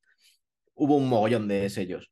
Eh, yo tuve la suerte, sí, tuve la suerte de que un, un tema nuestro de una maqueta apareció en la ruta del Aguilar. Eh, supongo que porque había un, chaval que trabajaba ahí, un periodista musical, que se las acercó porque le conocíamos y tal. y en el Rimadero. O sea, sonamos en los dos sitios, ¿vale? Eh, no sé muy bien por qué. De hecho, Tony Aguilar lo tenemos grabado por ahí, lo criticamos luego en un tema que hacemos porque éramos así de subnormales. Pero bueno, nos puso Tony Aguilar y decía, si vuestra música suena así, podremos poner maquetas y no sé qué, no sé cuánto. Bueno, la movida que después de eso hubo un par de sellos que yo recuerde que contactaron con nosotros. Y, éramos de, esa idea de grabar era venderse en esa época. Y dijimos, dijimos que no. O sea, eh, pero luego tampoco apostamos mucho por nuestra música, ¿sabes? O sea, eh, hubo sello que se acercó, sí, pero creo que a todos los que hacíamos música, porque al fin y al cabo es que hubo una época que, era horrible. O sea, grabaron discos todo, Dios, gente que no, no había, que no se había escuchado nunca ni su nombre. Pues sí, se acercaron y dijimos que no porque grabar era de vendidos. Mientras nuestros colegas estaban grabando discos, ¿eh? Y, y muchos muy underground, pero bueno, en ese momento yo era medio tonto, yo qué sé, pero a todos los catalogaba igual. O sea, si grabas eres un vendido. Ya ves, qué tontería. Pues nosotros dijimos que no, eh, pero ese no era, a lo que voy es eso, de no haber apostado más por nuestra música. O sea, en vez de hacerlo en una casa, que lo hemos hecho y seguimos haciéndolo así. Y creo que no sonamos, la música será una mierda, pero la calidad es más o menos decente. Pero no apostamos por eso, por sacar nuestros CDs editados, por eh, montar algún concierto organicé en esa época, pero eran como jams y movidas. Pero el haber apostado por nosotros, yo no te hablo de venderte ni de irte con las grandes discográficas ni nada, ni cambiar el discurso ni nada, sino el, hay gente que sí que se lo tomó en serio. Sin sellos, ¿eh? O sea, creo que hay gente, por ejemplo, eh, te voy a poner un ejemplo que eh, ahora parece que causa mucha polémica, pero SFDK, por ejemplo, han llegado donde han llegado porque apostaron por ellos. O sea, porque empezaron a dejarse pasta en equipo, porque trabajaban en donde fuera y se montaron su estudio, porque sus maquetas las editaban, pues porque eh, apostaron por ellos. Yo nunca tuve esa cosa en la cabeza, nunca sabía que podía haber hecho algo. Que, tampoco me arrepiento, ¿eh? que te lo sigo dando como anécdota de, de, lo que pasó y de lo que no pudo haber pasado, pero, pero... es verdad que hay gente que, que confió en él, o yo qué sé, o por lo menos le gustaba tanto que, que se dejaba la pasta. Yo no me dejé pasta tampoco en mi música, más allá del ordenador, de algún sinte, alguna cosa, pero era como por hobby, no por, por algo profesional. Aún así, yo tengo mis más y mis menos con el rap español y con la con cómo se desarrolló el rap español en cierta época de la vida. Ahora yo creo que ha empezado como todo, y es que un poco acabo siempre con el mismo discurso, ¿no? Pero también un poco por, por entender la opinión, ¿no? Que ahora como que se ha liberalizado más el movimiento, ¿no? Con todo lo de la distribución digital, que después todo ha acabado en su sitio. Yo tenía un profesor de ética en el instituto que era un tío súper revolucionario y él decía, la riqueza del mundo está mal repartida. Él decía, el, el 5% o el 10% de la humanidad tiene el 100% del dinero y el 90% no lo tiene. Eso sí, si tú cogieras ahora toda la riqueza del mundo y la juntas, se la quitas a todo el mundo, la pones en, un, en una bolsita, la divides por tantos habitantes que hay en el mundo y la repartes por partes iguales, dale 10 o 15 años al mundo que el 5% que antes tenía el dinero lo volverán a tener y el 95% restante seguirán siendo lo que eran. Pues yo creo que en el rap, en cierto modo, eh, eh, o en la música, eh, con lo de la distribución digital, em, fue un poco esa división del dinero, de sacarle el dinero, todos empezábamos de cero. Nadie sabía absolutamente nada de esto. Incluso las grandes discográficas, que eran las que veían peligrar un poco su negocio, decían, no, eso es una mierda, cuidado, que te van a tangar, como si ellos hubieran tratado súper bien a todos sus artistas, ¿no? Pero que te van a tangar y toda la historia. Ahora bien, ahora ya llevamos unos 10 años aproximadamente del gran boom de la industria digital y los fuertes vuelven a ser fuertes. Y los independientes siguen siendo independientes.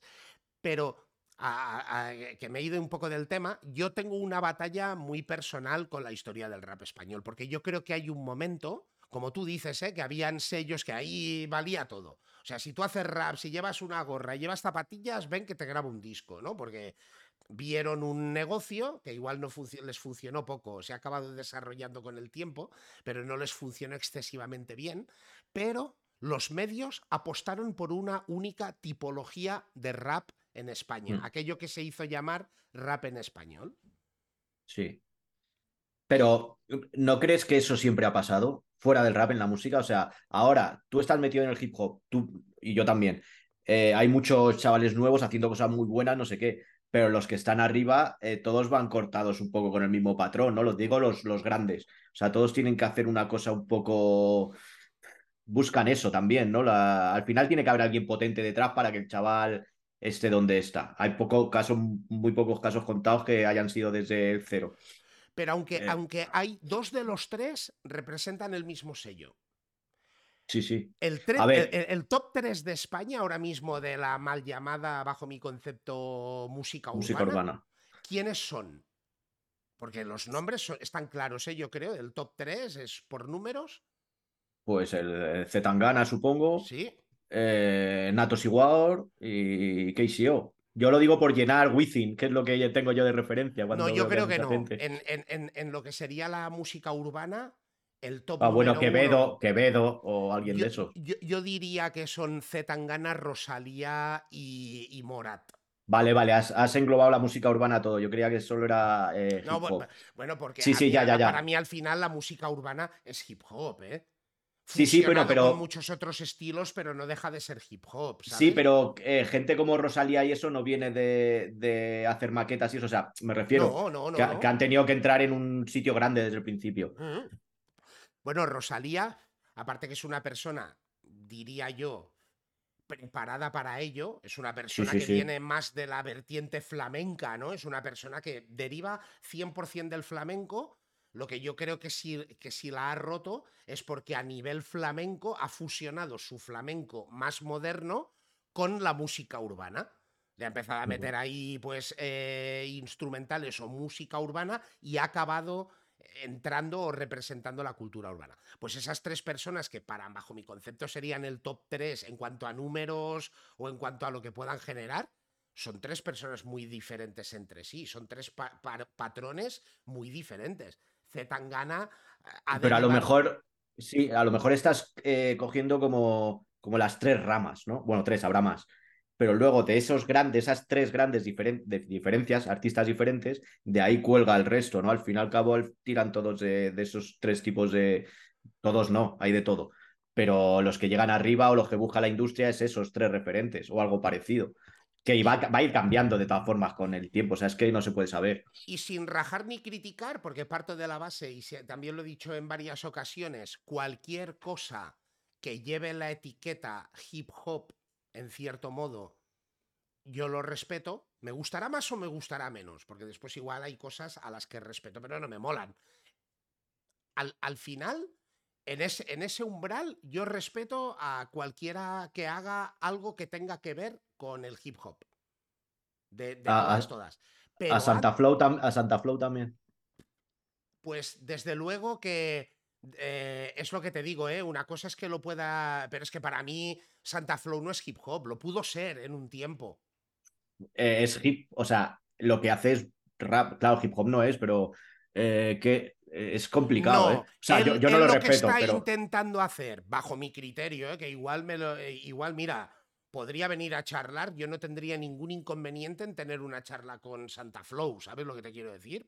Porque hablar, puedo hablar perfectamente. La otra es que o me guste o me deje de gustar, pero bajo mi criterio y es mi opinión y él puede decir, pues te estás equivocando porque esa no es mi finalidad, pero para mí lo que está haciendo es dar un mensaje político utilizando una herramienta que es el rap, básicamente, y que conste que bueno, porque con que trabajaba yo en la tienda de en el Trip aquí en Barcelona, que era la tienda de Rico Entertainment, y que al final no, no porque yo haya currado ahí, porque la tienda no era mía, aunque hay mucha gente que me relaciona con ella, pero la tienda no era mía. Y todo el mundo de la escena del hip hop, que en ese momento, hablo del de, desde el 2002 probablemente hasta el 2007, que pasaba por Barcelona, pasaba por la tienda a pillar ropa, porque tenía, teníamos exclusivas de marcas americanas, se vendía a lo grande a tiendas de, eh, eh, ropa hip hop.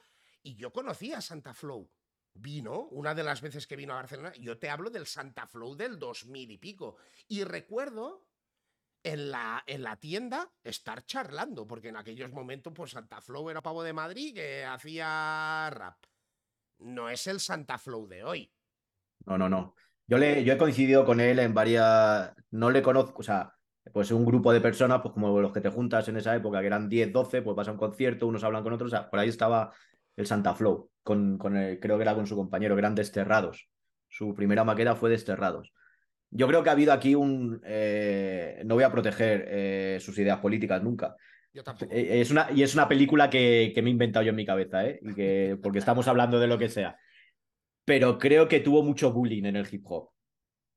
Porque era el primero eh, que en los conciertos, que es una tontería esto, pero salía con una tía cantando, se quitaba la camiseta, iba al gimnasio, cuando era un niñato, te hablo, o sea, que tendría 20 años.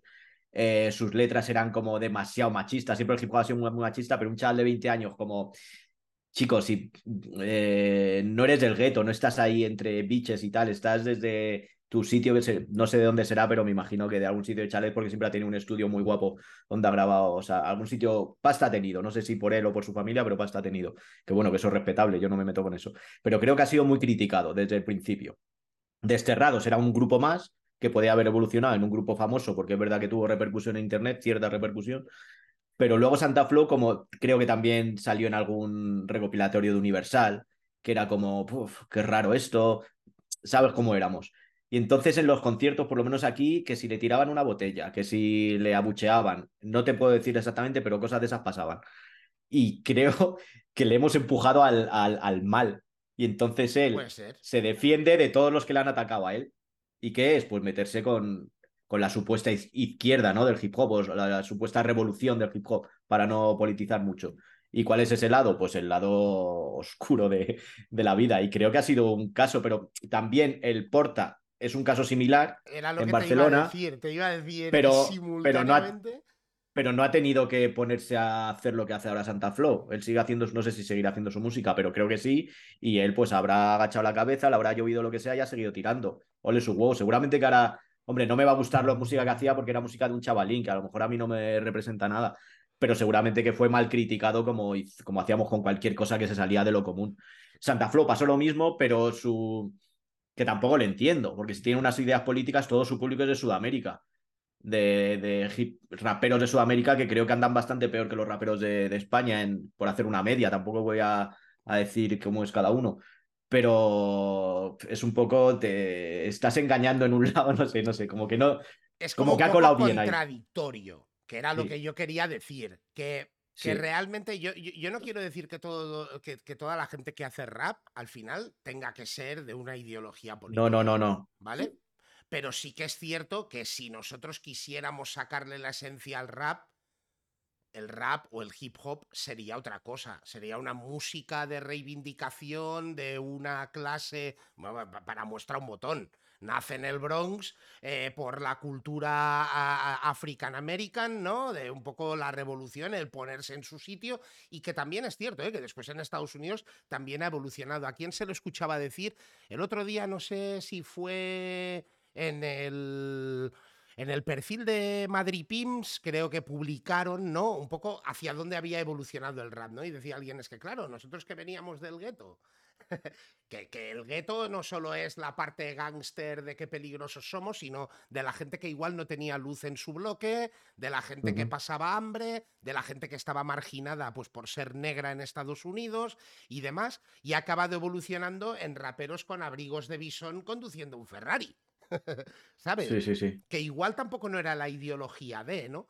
Pero, hostia, yo es que el mensaje, y, que conste que no hablo gratuitamente, que yo me he permitido el tiempo de escucharme temas y letras, aunque hayan sido de rebote, aunque haya sido porque alguien me ha mandado un mensaje, ¿tú ya has visto la última canción de eh, Santa Flow?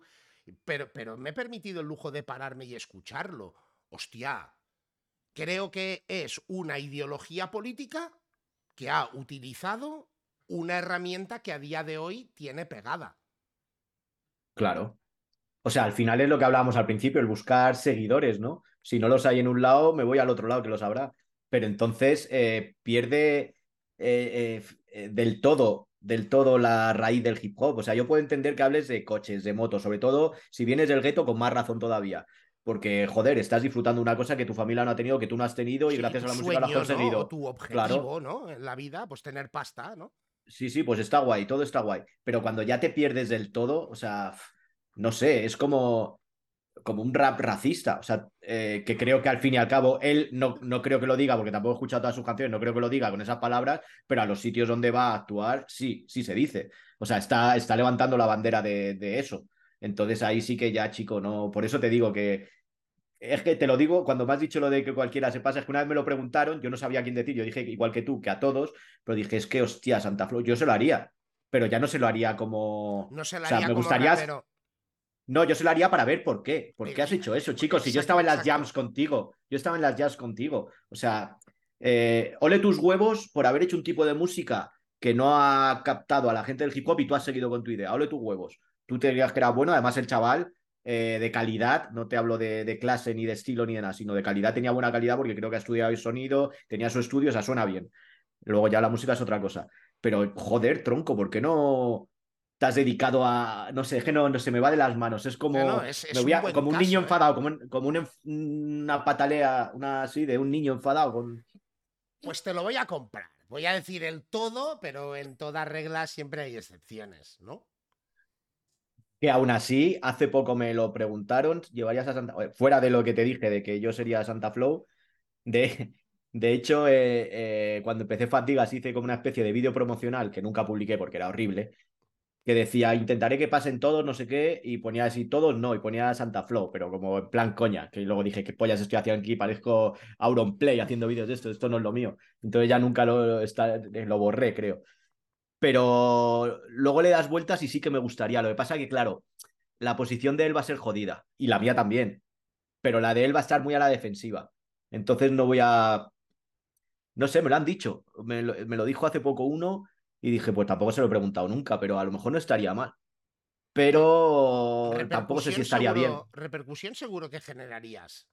Ya, pero si eh, estoy contradiciéndome en cierto aspecto, ¿no? Porque te estoy diciendo que estoy contando la historia del hip hop, estamos diciendo que Santa Flow se ha ido del hip hop, y bueno, es un caso, ¿no? Un caso para contar dentro de la historia del hip hop en España, que también estaría. Y, con el Porta igual, el Porta creo que tiene mucho más sentido que pase, no por lo que yo estoy entrevistando, porque es gente más mayor de otra época, pero a lo mejor está bien. Creo que tampoco habrá contado su historia hablando dos horas. Habrá hecho entrevistas, ya ha sacado tu nuevo disco, esta es tu nueva canción, lo típico de entrevistas de, de promo, ¿no? Pero a lo mejor tampoco, a lo mejor también está para. A ver, gente, bueno, Junior, ¿no? Junior que sacó el tema de Upadance, toda esta gente que desde un principio les hemos eh, puesto el muro, a lo mejor tienen, tienen que hablar, pero vamos, de momento en mi canal no. Pero a lo mejor algún día se me cruza y que Instagram es fácil, copias el mensaje, te lo mandas y te contesta Sí, para adelante, ¿no? Sí, sí, Pues si algún totalmente. día se me va la cabeza estos días que yo madrugo mucho y a esas horas mi cabeza no, no va muy bien. O sea, a lo mejor algún día le mando un mensaje. Claro, ahí a lo mejor sí que me pondría nervioso, no por él, sino por qué pollas va a salir de aquí. No, pero es curioso porque, ostras, mira, eh, no me lo había planteado, pero lo has mencionado y, hostia, pues mm, yo te digo, ¿eh? A, mí al final no deja de representar, es lo que te digo, no deja de representar el hip hop. Y no sé si en la época de ahora o más en esa época que yo te digo de cuando la tienda, de cuando lo conocí, pues, pues debería tener algún concierto en Barcelona o algo, creo que sí. Y creo que hablamos de eso porque vino ya en esos momentos, yo creo que ya empezaba a tener como cierta repercusión, yo no lo conocía, y vino así con un grupo, no sé si eran los que habían organizado el concierto o algo así, me lo presentaron, él de Santa Flow, que es un pavo de Madrid y tal, y estuvimos hablando, pues después evidentemente cuando la época del MySpace y eso, pues lo escuché y eso, pues no era lo que a mí me molaba, pero vuelvo a lo mismo, en ese momento... Para mí estaba bajo el paraguas del hip hop, incluso Porta. Uh -huh. Y soy seguramente que de los primeros que lo habré hateado en su momento aporta, ¿sabes? Pero que al final no deja de representar eso. Y eso no significa, evidentemente, vuelvo a lo mismo, ¿eh? yo no comulgaré con su filosofía, desde luego, o sea, creo que estoy en la antítesis de lo que al menos he escuchado de él. Pero que al final, sí, yo creo que si alguien, mira, el otro día también hablamos, si se hiciera una enciclopedia del hip hop, ¿su nombre crees que no debería aparecer? Sí, sí, claro, a lo mejor como justo un capítulo, ¿no? De. de Los hijo... que se fueron para el otro lado. hijos bastardos o. No, hijos bastardos del grupo de rap, hijos bastardos del hip hop. No sé, no sé cómo, pero sí. Bueno, como tantos, ¿no? Que, que ha habido en verdad. Pero, pero sí, al final forma parte de la historia. En verdad es una puta anécdota. O sea, eh, no tengo por qué escuchar a Santa Flow. impacta, impacta cuando de repente te sale lo de Vox y aparecen, creo, no solo era él, había dos grupos de hip hop o tres. Más, ¿eh? Y yo no, yo no los conozco de nada, Santa Flow sí, porque ya te digo que coincidí varias veces en los, eh, a principios donde tú has dicho, finales de los, de los 90, principios de los 2000. Y por ahí estaba, y era un chavalín que respetábamos al igual que al resto, o sea, que no le hacíamos ahí nada. Pero bueno, no sé qué, qué le pasó en la cabeza. Pero su caso a mí me, se me antoja, ¿eh? Como que hubiera un grupo nazi de reggae, ¿no? O yo qué sé, no sé. Es como algo que no me acaba de cuadrar del todo. Hacer rap y realmente, que también te digo, ¿eh? que he escuchado cosas puntuales, ¿eh? que tampoco me he escuchado su discografía ni lo que está haciendo, que he escuchado igual el tema que más alarde ACD, porque es el tema que más se ha hateado dentro de, de la cultura. Sí, pero bueno, eh, echas un poco para atrás porque de vez en cuando, cuando nadie habla de él, saca un tema. Y te llega, porque yo, yo no le sigo en ningún lado, pero te llega. Y al igual que el tema que dices, que supongo que es el de, creo que se llama facha, o por lo menos el estribillo, o, las letras pone facha, o Soy no sé facha o algo así. Llámame facha. Claro, que tío, o sea, bueno, da igual. Eh, cosas de. No sé qué pollas pasa ahí. Es raro, es que no, no tiene explicación. Pero anteriormente a eso, que era ya, ha sido la gran cantada, ha sido como hacerme caso que estoy aquí, porque ese tema va para los que van en contra de los fachas, está claro, por eso lo ha hecho. Pero los temas que ha sacado de vez en cuando eran como eh, beef, beef contra la nada, que era insultar a los que estaban en. Eh, a muchos, a muchos. Te hacía una lista de los raperos que más estaban petándolo, o no sé cómo lo haría, y elegía y se metía con 5 o 6 en un tema que nadie había hablado de él, ni y se había hablado, habría sido a escondida porque nadie le escucha y, se ponía a insultar siempre y se ha basado su, su, su fama, si tiene, que creo que en, Sudamérica tiene muchos seguidores y creo que todos son sudamericanos. Tiene mogollón de followers. y eso lo miré, lo miré en Insta y mira, lo voy, lo voy a ver, porque aunque estoy siguiendo también, voy siguiendo así de reojo el, el chat de... Y tengo aquí a mano, pues mira, y, y lo vemos rápido, ¿eh? Pero Santa Flow. Santa Flow oficial. Tiene, ojo, ¿eh? 201.000 seguidores. bueno, de esos, a lo, de esos a lo mejor 150.000 son comprados. ¿no? También puede eh, ser, eso no lo sabemos. No ¿eh? lo sé, pero como es gente que es como muy estrella, a lo mejor no, ¿eh? Ya te digo yo que También si, te digo si de alguna forma.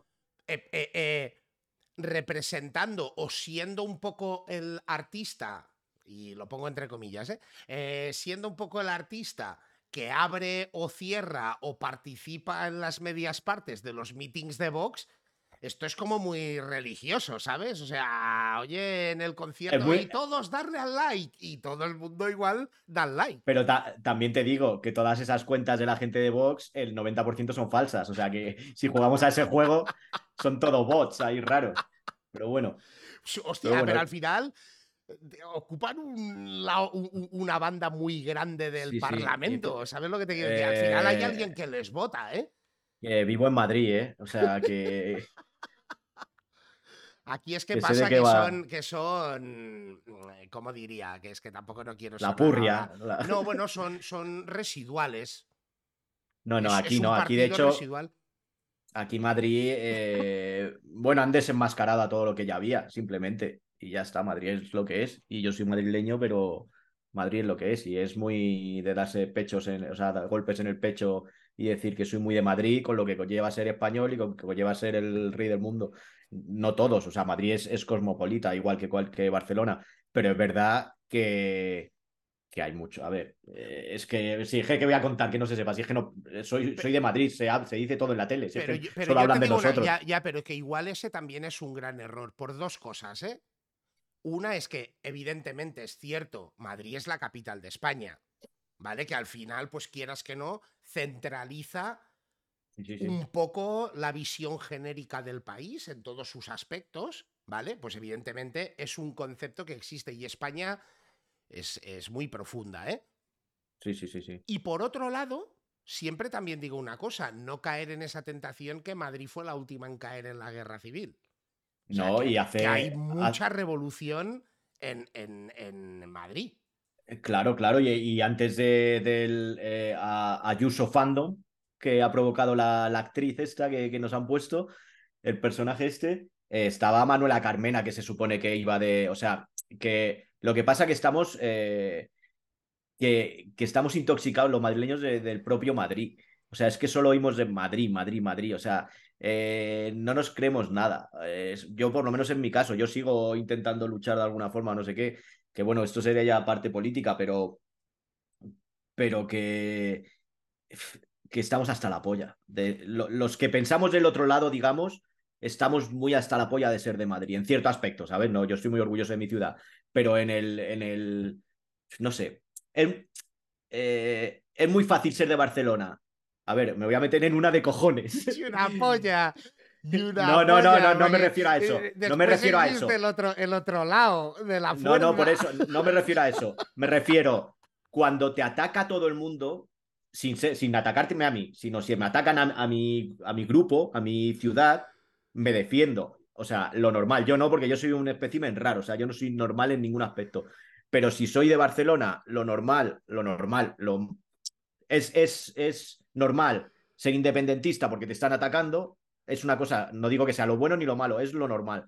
Y en Madrid lo, normal es la independencia española, porque somos Madrid, somos. O sea, al fin y al cabo te juntas, quieres defender lo tuyo de los que te atacan. A Madrid nos atacan todos, porque somos Madrid. O sea, me refiero, es que solo hablan de Madrid, es que Madrid, es que, ahí me suena la polla. Pero o sea, eso pasa en todos los lados, porque al final cuando tú eres la capital, porque si ahora hablemos de Cataluña, ¿no? Si tú preguntas por Cataluña, los MMO, que en este caso seríamos los BMO, seríamos los Barcelona más odiados, es que Cataluña en sí, tú vas a Girona, vas a Lleida o vas a Tarragona y te hablan pestes de Barcelona, porque al final Barcelona pues no deja de ser la capital, es un poco lo que centraliza eh, el capital, la política y la movida de lo que es Cataluña. Pues a Madrid le pasa eso. Pero es que al revés también es complicado, porque es muy difícil también ser catalán y tenerte que ir a justificar en todos los lados que tú eres de los catalanes guays. ¿Sabes? pero, pero por eso te digo que es muy fácil. O sea, yo es que eh, si de pequeño eh, hubiera nacido en Barcelona, a lo, mejor, a lo, mejor, sería independentista, no lo sé, pero si estoy viendo a gente como los de Vox, como los del PP, como todos, y, echando pestes de Barcelona, al final dices, joder, pues a, lo mejor es que eh, no quiero nada con esta gente, que yo tampoco quiero. Yo si puede hacer Madrid independiente, lo haría también de toda esa gente, pero eso es una cosa difícil. Pero que al final es que te hacen ser de una forma, pero al final es todo movida política. O sea, creo que cuando al final hablas con personas, a mí muchas veces digo, ojalá viviera yo en un Segovia, en un sitio donde no salen las noticias. Porque es que creo que esa gente eh, son más libres eh, mentalmente. Porque no te presionan por ningún lado, no tienes que ser de ningún lado. Simplemente el alcalde de tu pueblo te cae mal o bien y te da igual del grupo político que sea porque no es, no es de esa banda de, de uniformados, ¿no? De las grandes capitales. Y al final yo creo que eso es calma. Por eso yo creo que vive la gente eh, como con más tiempo, porque es que Madrid es una, una, puta olla presión, colega. Yo ahora estoy un poco fuera, pero es una puta olla presión porque en los trabajos se habla de política de fútbol, política de fútbol. En todos lados te meten, te meten y como seas un poco débil o estés un poco perdido, te llevan a donde quieren. Porque es constantemente. O sea, tú vas por la calle y conoces Madrid y es todo política. O sea, en cualquier bar, en cualquier lado, es horrible. Pues en los trabajos son ocho horas todos los días. Y tienes que. Yo me pongo los cascos, escucho Wario Radio, o lo que. Y si, si es más largo, mejor. Y me aíslo porque si no estás todo el día enfadado y cabreado, porque es que es como. Nos están metiendo mucha rabia. Y al final es todo movida política, que es lo triste, ¿no? Que la gente se lo cree y, y cree que, que pertenecen a esos grupos siendo unos putos currelas de, de mierda, pero bueno, es lo que tiene vivir en Me acabas de dar un titular, ¿eh? Me acabas de ponérmelo a huevo para hacerme promo en el programa, así tal cual, ¿sabes? Ese vídeo se va a repetir durante... Eh, que era muy guapo eh, tu comentario cuando hice, el primer, eh, cuando hice el anuncio de que venías a Wario Radio. tu mensaje fue brutal. Hostia, pero es que fue un mensaje navideño, un mensaje navideño, porque dije, hostia, ahora que tengo un canal tengo que decir algo, tengo que decir algo, ¿no? De, feliz año, no sé qué, digo, qué pereza, qué pereza. Y puse a grabar y dije eso, sin, sin pensarlo. Era cojonudo, o sea, como promo hay que reconocer que me lo he currado, tío, porque de los trozos que tenía para poderte sacar, hostia, es que en cuanto me sonó dije, este, ya no busqué más. Y, es que diste muy bien porque en verdad yo soy ese. O sea, eh, a mí me saturan todo eso de las redes sociales. O sea, no me queda otra que si quiero hacer algo tengo que entrar, no voy a hacerlo en carta ni en fanzine. tengo que entrar por esto, pero es verdad que yo soy, o sea, me, machaca también las redes sociales. De hecho, a mí no me verás ninguna red social poniendo fotos de mis hijos, ni mi día a día, ni mis comidas, ni nada. Es Fat Digas y bajo la careta o como quieras llamarlo, ahí es lo único que tengo. Pues yo te quiero llevar a un sitio en base a cosas que estás diciendo, porque después te voy a explicar una teoría del por qué. ¿Tú dónde has nacido? Yo en Madrid. Pero mi familia es andaluza. Tu familia es andaluza. ¿De dónde es tu familia? de, Jaén. de Jaén. De Jaén, Mi, madre es de Jaén. Yo mis dos padres, o sea, mi padre y mi madre de Jaén. de, hecho, yo, yo soy 100% de Jaén, porque soy la primera generación que... No, de Arjona. De Arjona. Arjona. Mi madre es, de, es de Beas de Segura, de la Sierra de Segura. El mejor aceite del mundo sale de Jaén. No, porque me, hace curiosidad el hecho de que yo tengo un colega, muy colega, y lo voy a mantener en el, anonimato para no meterle en un problema, que él me dice, tú pregúntale a alguien de Madrid de dónde es. Y te, te pueden responder de dos maneras. Una es la tuya y otra es Madrid. Pero es curioso porque la gente normalmente tiene la tendencia de decir, eh, esto es de Madrid, pero no, si tú escuchas el chotis, ¿qué dice, qué dice el chotis? Eh, no sé lo Madrid, que dice Madrid, Madrid, Como ah, bueno, claro, sí, ya, ya, ahora, ahora lo pillo, vale, vale. Sí, pero nosotros más que Madrid, los de Madrid, cuando me oigo yo hablando, es el eje. El eje sí lo tenemos muy metido. Entre el whisky y los mosquitos, pero como nosotros la L de somos catalanes, ¿sabes? Y, de aquella manera, los que hablan un poco más.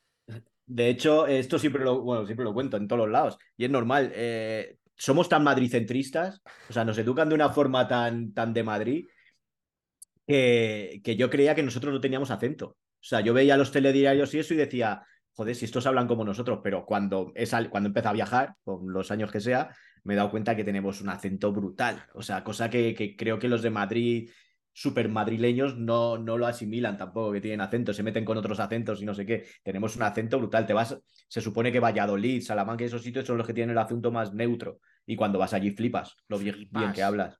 Yo, yo, no lo tengo tan claro, ¿eh? Yo no, no, no, comparto esa idea.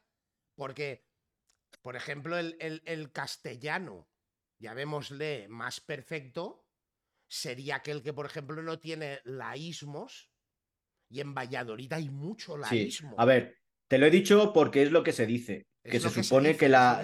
Claro, pero yo además he tocado varias veces en Pucela. Tienen un acento que flipas también.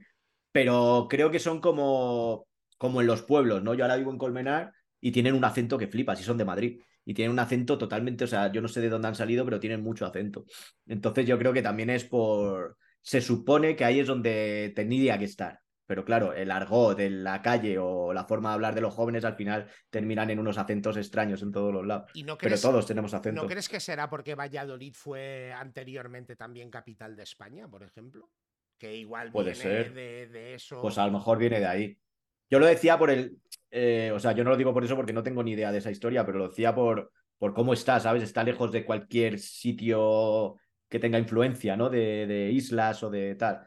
Pero bueno, sí, claro que tendrán acento, pero, pero un profesor eh, de Salamanca que, intenta hablar correcto, no se, creo que no se le va a... A ver, estoy diciendo sin tener ni idea, pero creo que uno de Madrid sí se le nota, uno de, Cataluña se le nota y a lo mejor uno de Salamanca no se le nota tanto. Que también flipo con, con, la gente del tiempo que dice el tiempo en las noticias, hace mucho que no veo las noticias, pero todos eran canarios de no sé dónde y hablaban, uh, perfecto. Claro, entonces nos han engañado con un acento neutro que a lo mejor no existe. Claro.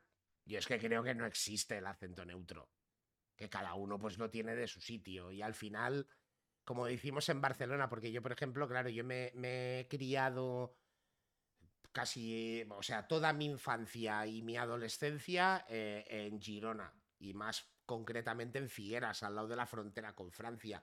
Y, por ejemplo, se podría decir, claro, Barcelona es la ciudad más grande, es donde más catalanoparlantes hablan, o sea, hay y el acento de Barcelona, eh, tenemos la abierta. De hecho, yo no nací allí, no nací en, Figueras, y siempre me decían, tío, tú tienes un acento de Barcelona que flipas, ¿sabes?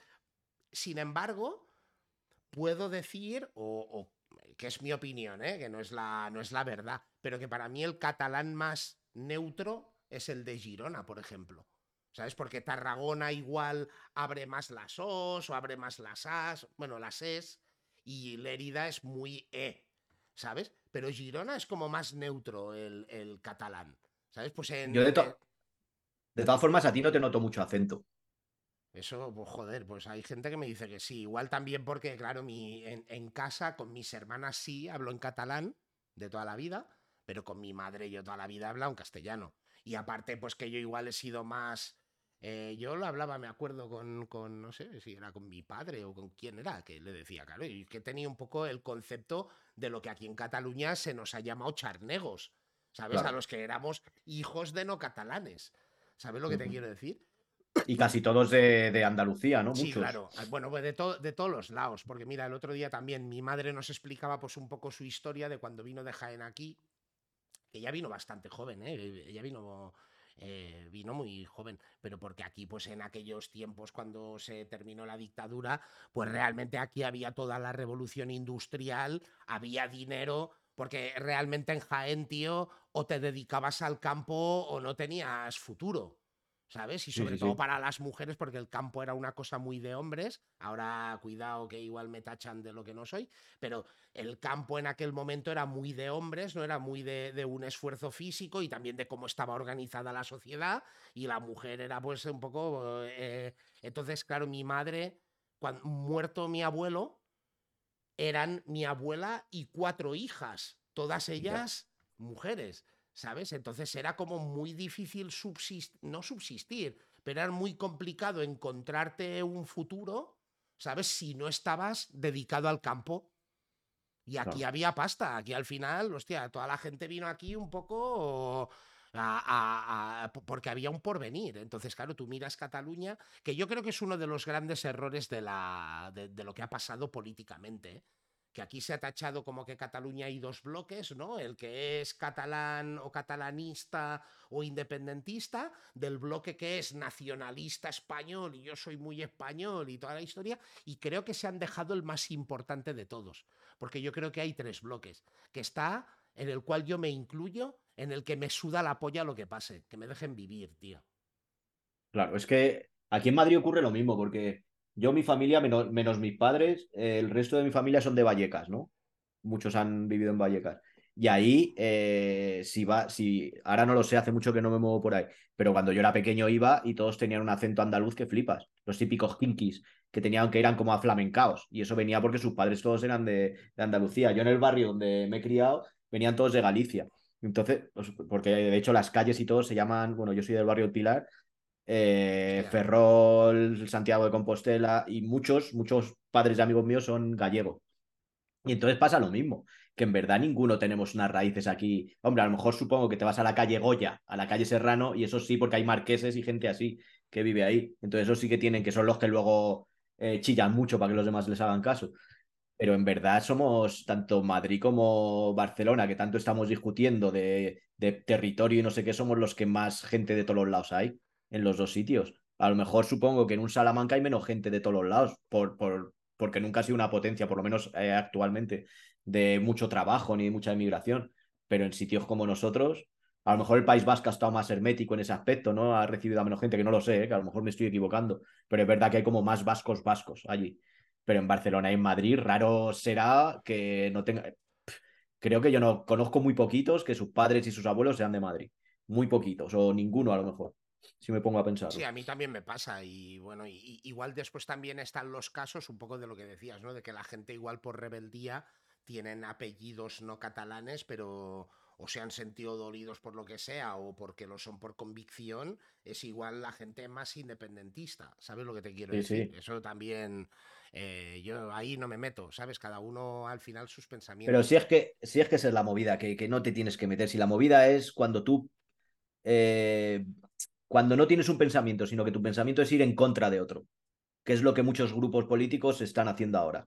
Antes cada uno, defe- no, antes no sé cómo era, tampoco lo voy a analizar porque supongo que siempre ha sido una mierda, pero antes tenías como unas ideas y hablabas de tus ideas. Ahora lo único que hablas es de lo, de lo mal que lo hacen los otros, de que hay que, del enemigo, del enemigo. Pero es que estamos en un país que quiere que todos pensemos igual Eso sería una puta mierda. En todos los aspectos, ¿eh? Musicales, de laborales, deportivos. O sea, si todos pensáramos lo mismo o nos obligaran, bueno. Aparte que yo siempre he sido un poco muy partidario de, de aquello del que uno yace donde pase, que uno es de donde come, ¿sabes? Y de donde sí que me siento muy catalán y, es curioso, ¿eh? porque también me imagino que depende de que si llevo mucho rato hablando catalán y después hago el cambio, pues se te acaba, te sale el deje, ¿no? Es, como un poco de forma natural. Pero nunca me he sentido o sea, me siento más un ciudadano del mundo. O sea, pues nací en Cataluña como la semilla había, había podido nacer en Tegucigalpa, ¿no? Claro, claro. Eso lo oí hace poco, hace poco, hace dos o tres días, en un monólogo antiguo, que a mí me mola mucho el, el eh, pues los monologuistas, ¿no? El, el stand-up comedy y eso. Y uno lo decía, que decía, eh, yo he nacido en no sé dónde, y lo repetía muchas veces. Y le decía, pero chico, dice, yo tengo suerte de haber nacido en no sé dónde. Dice, eso no es suerte, tío. O sea, eso has nacido ahí, no, no tienes que estar orgulloso, o sea, no lo has elegido tú. No. puedes estar orgulloso de una cosa que no has elegido tú. Y yo también, yo me considero un ciudadano del mundo. También, como te he repetido antes, creo que también tiene que ver con el hip hop que he escuchado.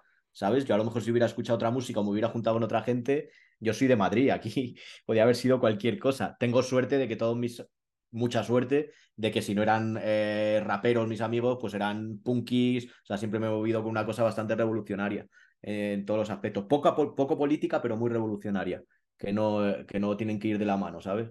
Pero, pero hecho que, que, es muy fácil en Madrid ser de cualquier lado y de hecho eh, es entendible todo, porque todos somos influenciables. Y yo si hubiera nacido en Goya y mis padres fueran marqueses y con Franco hubieran vivido de puta madre, yo no sé lo que pensaría. No tengo ni idea. A lo mejor digo yo que como soy como soy, pues voy a defender que hubiera sido el niño rebelde, pero no tengo ni puta idea. Pero como mis padres, mis abuelos han estado al otro lado en la guerra, eh, mis padres vinieron de, de, inmigrantes los dos a Madrid y tal, pues eh, tengo que ser como soy. Si lo malo es cuando tu familia es así y tú eres del otro lado, eso es cuando dices, tronco, ¿qué te pasa? Pero, bueno, lo eh, resto es... Era lo que te iba a decir, que también existe un poco pues ese, ese criterio, ¿no? Por ejemplo, yo que sé, el hijo de un poli o el hijo de un militar, ¿sabes? Normalmente existe una tendencia a que seas a que sigas dos caminos, o que sigas el camino de casa, ¿no? Porque hay mucha gente, pues, que siendo hijo del cuerpo ha, seguido los pasos de la familia y de toda la historia, y después ha habido justo lo contrario, ¿no? El más revolucionario, el más anti. uno de mis mejores amigos eh, es Punky, Punky, Punky. Punky de ir con una rata blanca en el hombro, con ojos rojos, que tela. Pues sus padres eran fascistas, o sea, eran del Opus, fascistas, ¿y qué pasó? También fue gracias a los padres porque ¿qué pasó? Pues el niño sacaba malas notas y a un internado, y a un internado y a otro internado, y eres malísimo, y eres malísimo. ¿Y qué pasó? Pues que terminó hasta la polla. Empezó a drogarse en todos los internados, conoció a la peor gente, y al final, pues, eh, a ver, normal, si te presionan por un lado, eh, vas a salir por el otro. Es así de, claro. Y al final, pues fue todo lo contrario. Así ocupa, ha estado toda su vida ocupando y demás. ¿Y por qué? Gracias a los padres. Eso no ha sido, ha sido influencia de los padres, siendo del otro lado. O sea, que, que hay que tener. Yo que tengo hijos, tengo un, de hecho, te saco otro tema para, para, bueno, porque sí, porque me ha surgido así, que mucha gente, yo el primero, eh, pero, pero ahora te explico, eh, influencia a sus hijos con el tipo de música que escucha el padre, ¿no? Y más en, en, nuestro caso, que en cierto modo hemos estado bastante relacionados con un tipo de música. Hay gente que es más neutra en la música, pero yo no quiero ser así, porque igual que mis padres han escuchado, no sé, los tuyos siendo de Jaén, supongo que Copla eh, y cosas de esas en, mi familia. Mi padre cantaba copla y todo. Y yo he aborrecido la copla. Y lo que quiero es, y, me alegré mucho cuando descubrí el hip hop como música que me gustaba, pero la descubrí yo, no me la puso nadie.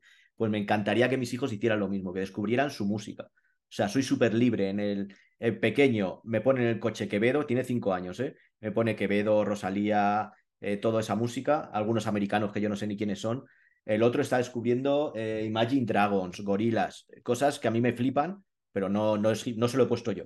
Y me encanta. Y veo, a ver, no voy a criticar a nadie, pero es verdad que muchas veces los padres raperos ponen mucho rap a sus hijos y no está mal, pero estás poniendo música de hace 40 años a un niño de 5 años, tío, está guay. O sea, yo ojalá mis padres me hubieran puesto Led Zeppelin y cosas así, pero deja, no sé, yo mi idea, por lo menos lo que intento es que sean libres con la elección. Ahora que estábamos hablando de influencias de padres, me gustaría que descubrieran su camino, porque a mí me pareció tan bonito el mío, que me encantaría que ellos tuvieran lo mismo. Y no sé si será así o no. De, Jaén eh, era mi madre, pero a nivel cultural o a nivel musical, igual también porque de muy pequeña se vino, se vino a, Cataluña y bueno, mis padres se separaron, yo he vivido y he criado, y se separaron cuando yo tenía 11 años. Entonces he vivido toda mi vida con mi madre, pero sí que está claro que siempre sí que ha habido mucha cultura musical en mi casa, pero de libre elección. ¿Sabes? De nunca hubo, evidentemente, pues mi madre ponía la música que le gustaba a ella, pero no como un, mira, esto es lo que te tiene que gustar porque esto es lo bueno, ¿sabes? Y sin embargo, somos tres hermanos, yo soy el menor de tres, tengo dos hermanas mayores, y por ejemplo, mi hermana mayor, que yo soy un flipado, también igual seguramente por esa tendencia de mi hermana, mi hermana es una flipada de la música electrónica. Así como yo lo puedo ser del rap, ella lo es de la música electrónica, pero que bueno, que tiene una colección de discos que alucinas. Y de la música electrónica, pues de rollo Detroit, eh, rollo Berlín, rollo Londres, ¿sabes? Pero que siempre hubo como un poco esa libertad de eh, escucha música. De hecho, yo creo que a lo largo de mi vida he escuchado de todo, de todo. Y hay cosas de todo que me mola. Claro, no, yo, a ver, en, defensa a mi padre, eh, eh, me influenció mucho que grabara canciones en su casa, o sea, que se pusiera su música y que grabara, fuera copla, fuera, también le di un poco por el rollo Yeye y todo eso cuando vino a Madrid, supongo, y, eso a mí me, o sea, no la música, pero sí el, el hacer música, el disfrutar con la música yo tengo una hermana mayor que también, o sea, ha pasado por. Mi hermana mayor es la que cuando vio que yo tiraba un poquito para el hip hop, es la que me compraba los vinilos. De, en su época DNI, Sindicato del Crimen, que venía y me decía, qué mal cantan esos, pero me los regalaba mi hermana. Ella escuchaba más rock y más cosas así, más ochentero, ¿no? Más rollo tecno pop de este extraño. Pero siempre me han apoyado en la música. O sea, mi padre contentísimo de. A ver, yo no he llegado a nada, pero yo he llegado a dar directos y cosas. De hecho, eh, últimamente, gracias a Fatigas, creo, estoy haciendo directos en mi antiguo barrio, que me llaman gente que no conozco y eso me parece guay. Que mira, con eso, con eso me quedo de lo que estoy haciendo. Pero mis padres siempre me han apoyado porque a mi padre le ha encantado la música y cuando me ha visto que he sacado una maqueta, que he hecho un concierto en Córdoba o en Valladolid o lo que sea, ha flipado conmigo. Y yo eso lo he aprendido de mi padre. Mi padre se cogía su casa, su micrófono y se ponía a grabar. Y eso yo lo hacía, pero con, no con la copla. De hecho, nunca he pensado en fusionar la copla con el hip hop porque es infusionable, creo. Bueno, depende. Yo qué sé. Yo, mira, a mí es una de las cosas que siempre me ha hecho gracia y también que he contado, creo que varias veces en Wario Radio, que siendo una crítica que siempre me la he tomado muy bien, o sea, incluso en aquella época de que unos llamaban a los otros gorras planas o flashy y los otros llamaban a los otros mochileros y de toda la historia, pues seguramente estuve, no seguramente, estuve mucho más cerca de los flashy que de los mochileros, ¿no? Pero eh, aún recibir aquel adjetivo de estos son los que van de americanos porque miran las poses, la ropa, el, el spanglish y toda la historia, siempre le digo a la gente escuchad temas de Barna Sucia y me decís de dónde salen los samples, que más de uno se llevaría una sorpresa. Porque nosotros hemos sampleado Julio Iglesias, Camilo VI, Los Chichos, eh, y, sale ahí. Sí que igual, por eso siempre lo he tomado como un halago, porque igual sí que teníamos ese criterio americano, o que tenían los americanos, de samplear la música que igual escuchaban sus padres, ¿sabes? Del soul, el funk y demás. Pues a mí me pasó con lo que yo soy un flipado. Yo siempre me confesado un flipado de Julio Iglesias. A ver, es que eh, eh, cuando yo empecé a hacer música, eh, lo único que podía ampliar son los hijos de mi padre. Te he dicho lo de que con la copla es difícil porque el tempo de la copla es complicadísimo. pero yo he ampliado Julio Iglesias, ¿cómo se llamaban estos? Sergio y Estivali, eh, todo eso, cuando veía un piano solo, me daba igual de donde fuera y yo tenía que tirar de eso porque es lo único que tenía. Yo no tenía, no existía el internet para bajarme los samplers, ni tenía dinero para ir a comprar funk porque no tenía ni, ni idea de qué música era la que se sampleaban los americanos en esa primera época. Y entonces yo he tenido que samplear todo lo que veía, o sea, tengo todos los vinilos de mi padre rayados. Todos los CDs, la mitad los tengo yo todavía. O sea, he tenido que samplear de eso, no, no me quedaba otra. Y es así, o sea, eh, Julio Iglesias, Camilo esa música, no sé cómo se llama, ligera, española o algo así. romántica, ¿no? Sí, eso es súper sampleable. Y luego tiras y muchos americanos han sampleado muchos españoles. En...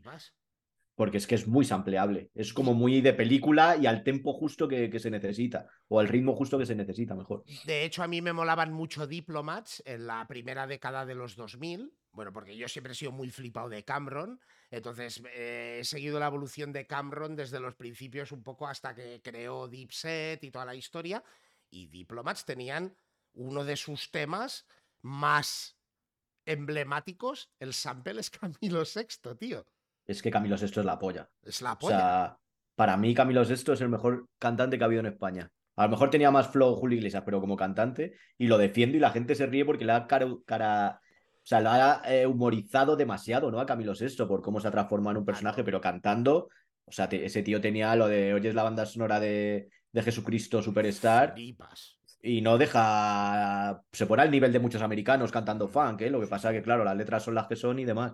Pero hostia, qué voz tenía. También digo, para mí la mejor voz española de todos los tiempos, ya no solo como nivel, como melódico y en todas sus vertientes, sino que es una persona que se hubiera hecho un concierto en el liceo sin micrófono y la hubieran escuchado en Pedralbes, era Rocío Jurado, tío.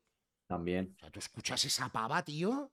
Los temas que tiene esa pava. Después ya podemos entrar, hostia, la música que más me mola o la que. Pero negarse ante esa evidencia. Claro, hemos tenido muy buenos cantantes en España. Nino Bravo, que murió muy joven, que tiene temas muy guapos. Eh, bueno, hay muchos muy buenos cantantes. Lo que pasa que, pues eso, pues que al final no. O han muerto jóvenes o. Y, y lo que pasa también es que, claro, que igual eh, se estandarizó como un estilo de música española, porque también hay que reconocer que eh, también es, mira, eso lo hablaba con, con Pablo, con Moreno, eh, Leirico, eh, Graimi, que Europa o el mundo, el mundo en general, se liberó mentalmente al, al finalizar la Segunda Guerra Mundial, ¿no? Fue como la explosión del renacimiento o el nacimiento de muchas culturas a nivel musical, a nivel... Y a España aún le quedaban 30 años de, encerrona, ¿no? Y sí que es cierto, pues que igual España se clasificó en aquella tipología de música, a algunos les funcionó muy bien porque vease Julio Iglesias, que, vamos, en Estados Unidos Julio Iglesias es el símbolo de, de, lo latino, ¿sabes? Sí, sí, sí, sí y, se encasilló mucho por ahí. Pero después también han habido que igual formaban parte de un underground español, grupos, pues yo qué sé, Tino Casal, por ejemplo, o sea, un revolucionario en España sin duda. Sí, bueno, pero eso ya fue después de, Franco, pero es verdad lo que estás diciendo yo, eh, por la dictadura, mi padre la música que se compraba, mi padre no escuchaba los Beatles, escuchaba los brincos que hacían o no sé quién, que hacían las versiones de los Beatles. Claro escuchaba los Sado que hacían versiones de no sé qué. Eran como. Intentaban hacer la misma música, pero claro, bastante light. Pero me pongo a escuchar mucha música de mi padre de esa época, la música Yeye se llamó aquí, y todos imitaban el sonido funky americano. No tenían esas voces, no tenían ese, ese ritmo, no sé cómo decirlo, y sobre todo la calidad, que es, muchas veces es insapleable porque tiene más ruido esas grabaciones que el copón pero, pero lo intentaban y ha sido como una música que para los jóvenes, los que nacimos después de, de, la dictadura y tal, la, la, hemos apartado directamente, esa música. O sea, esa música no, esa no es esa de viejos, esa, o sea, no hay gente joven que supongo que habrá de todo, pero es raro ver un chaval que le mole esa música. Y hostia, lo escuchas ahora y dices, pues estaba chulo. O sea, yo sobre todo porque ya me he criado con eso, con la copla y con la música yeye y ahora busco mucha música yeye, que en Francia también pegó mucho, para ampliar porque es alucinante, sobre todo para no... Lo americano está como muy quemado, hay muchísimo, puedes investigar y hay muchísimo, pero es verdad que al final dices, cuando te mola algo, dices, para mí que lo han cogido. Pues aquí hay un abanico muy tocho de cosas para ampliar muy guapas. Otra cosa es la calidad, que tienen mucho ruido esas grabaciones y no van al tempo muchas veces los cabrones. Y tienes que hacer más cortes que, o encontrar lo que, lo que en su momento Grandmaster Flash denominó el get down, ¿no? Encontrar la parte instrumental sin que haya voz. Pero aún así, aún así las cajas no van al ritmo, colega, porque no sabían, yo creo que no sabían tocar la batería, sabían, pero no. Y, también creo que, que, parte de esa. Em, de, ese encerramiento, ¿no? De que igual la gente prefería escuchar un rayo de sol o, que escuchar a Marvin Gaye por entender eh, lo que les decían, ¿no? Que el mensaje en la música, pues realmente es muy importante, ¿no? Igual en el rap más que en otros estilos, ¿no? Pero al final entender lo que te dicen. que seguramente que tú lo que dices de la música yeye, que tenía esa influencia igual del funky americano y demás, igual también venía por lo poco de funky que había podido llegar aquí, ¿sabes? Que igual llegó como una tendencia única dentro del funky, que es donde se abrazó todo el mundo. Y de hecho los músicos de esa época, te hablo de, pues de, por decirte famoso, porque hay muchos grupos, Karina y toda esa generación, hacían esa música porque tenían pasta a sus padres y podían viajar. Pasó lo mismo con la movida madrileña. Pasó lo mismo con los inicios del hip hop en España. Porque cuando la entrevista que le hice al Z, que me flipó porque contó todo de los Jungle King, ya que Paco King no me hace caso, a ver si una vez me hace caso y aparece por mi canal porque me fliparía, es uno de los, de los más importantes que tendrían que pasar. Pero Z contó toda la historia de Jungle Kings. Y cuando le pregunto, ¿y, por qué si todos vestían eh, eh, muy especial, ¿no? Porque no eran americanos, no tenían ropa, no había nada. ¿Por qué los Jungle Kings, los BZN en Barcelona? Pero creo que antes los Jungle Kings, no lo sé, a lo mejor me equivoco, pero creo que los, los BZN era como más influencia de Francia y los Jungle Kings ya estaban viajando con 17 años o por ahí y ya se estaban influenciando. O sea, eh, pues eso, que al final los que tienen pasta o medios, no sé si Jungle Kings tendría pasta o no, pero yo con la edad de los Jungle Kings no podía viajar y yo te hablo unos años después. Pues es, todo eso es, es cultura y los músicos eh, normalmente, ya te digo, en la movida, Alaska y tal, gente de pasta que podía viajar. Se podía comprar esas chupas punkis e ir de punky. el más punky no podía ver. que era un tío que vivió en Londres, que vino influenciado también por toda esa movida. Tino Casal fue el primero que metió sintetizadores, dicen, en, en España. Y algunos los han utilizado para yo, eso me han dicho. Luego estaba grupos como Blanco y Negro y tal. No, pero azul y negro, azul y, azul y negro. Azul y negro, Pero creo que antes fue Tino Casal. Si te pones en plan fechas. Sí. No lo sé, pero bueno, por ahí estaban. De hecho, azul y negro, grupo bastante chulo. Fua, flipas. Flipas con azul y negro, tío. No, te lo digo lo de Tino Casal porque no sé quién me encontró, es que no te puedo decir quién. Que algún disco de esos de Rap y Madrid y tal les dejaron sintetizadores porque era el único que tenía. O sea, en España no había más, no se podía comprar. Y el único que tenía era el Tino Casal. Y mira Le que dejaron para algunos. en España, ¿eh, tío? Sí. Bueno, es que es España, sí, te lo vuelvo a decir, que es que España no valoramos las cosas hasta que no las perdemos. Es así. Pat digas, tío. O sea, no te puedes imaginar el. Vamos, eh, lo, que me llena poder hablar contigo. Vamos hacia las dos horas de rajar, ¿eh? Sí, sí, sí, sí, tío, pero es que es lo que tiene. Y de hecho no hemos hablado de rap nada casi. ¿Cómo que no? Yo creo que todo lo que hemos tocado es muy rap. Es que para mí, por eso te digo, el concepto, el, rap. Y voy a. Voy aquí a, a ponerme transparente y algo romántico. El rap no es lo que lleva la etiqueta rap, es aquello que nace del rap. Y cualquier cosa que tú hables, tú que eres una persona que estás, eh, que te has empapado eh, de forma natural y después, eh, gracias al programa, pues con, toda, con todas las charlas que has podido tener con todo el mundo y demás, cualquier cosa que dices sale desde el más puro estilo rap. Sí, sí, de hecho, seguramente que ahora empezarás a hacer cortes míos y empezaré a tener mis primeros haters, que los necesito ya, que dicen que uno no triunfa hasta que no tiene haters, ¿no? No, pues pero eh, realmente, hostia, primero que es una de las cosas que más disfruto, porque yo creo que es, es no solo encontrar la frase que me representa o que representa aquello que queremos expandir, gracias pues a, a, la idea así que surgió de, de la nada, y después que también te llame la curiosidad para mirarte el programa. Si no lo has visto o si no llegas de una forma natural. Pero yo qué sé, yo en los cortes, primero que yo creo que, que siempre bajo ese paraguas del respeto por el hip hop y por la gente que ha hecho el hip hop, y repito que no después todos los que hagan hip hop me tienen que molar, ¿sabes? Pero no, no, está claro. Mm, no sé, creo que de una forma educada y respetuosa puedo decir que no me gusta algo, sin embargo, respetarlo. Y mira, antes mencionabas un nombre y, creo que también ya es una de las frases que he dicho.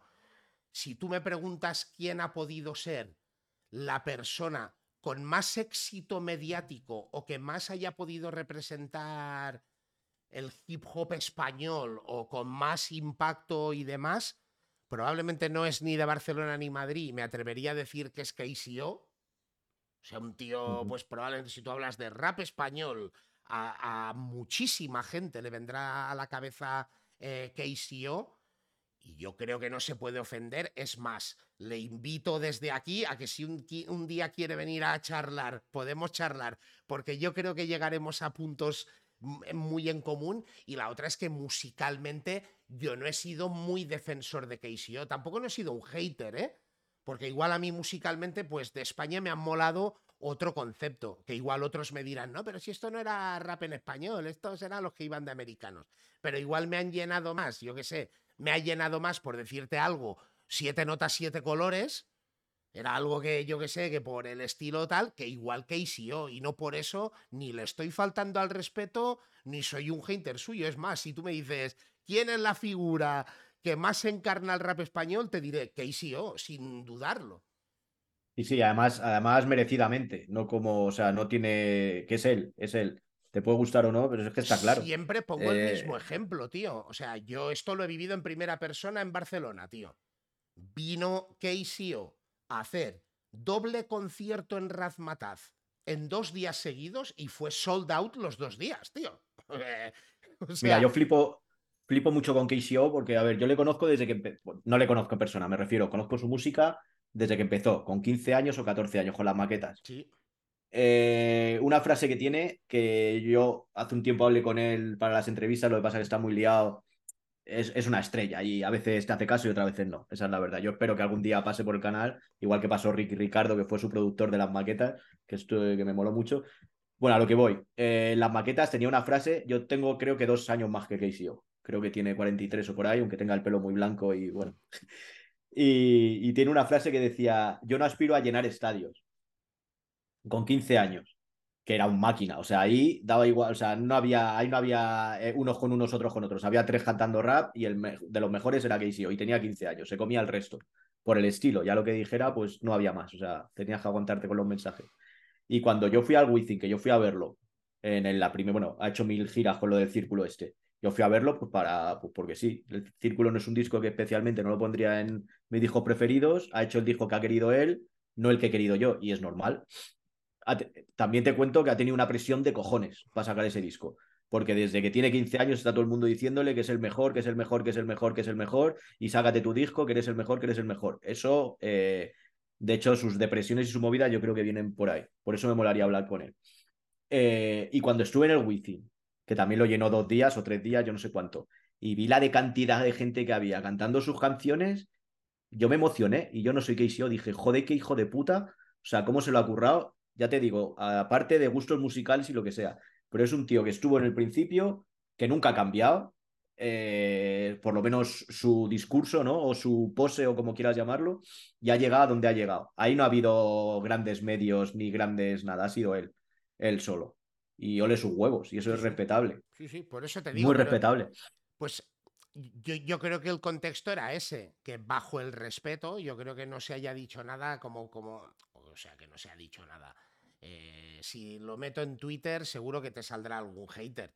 Pero si no lo meto en Twitter, yo creo que aquí eh, somos muy respetuosos con la cultura. Los hechos son hechos y ya te digo, si vamos a los números y esos números eran reales, esos números no eran de los que podías comprar en aquellos tiempos. No, no, no, claro. Y que ha sido el número uno, eso no me cabe duda. Después la otra es que mm, sea de mi agrado musical o lo que tú decías, ¿no? O sea, el mensaje que me llena igual tiene más mensaje que algunos que me hayan podido gustar, que eso sería una opinión respetable, pero igual no es el mensaje que me ha llenado a mí.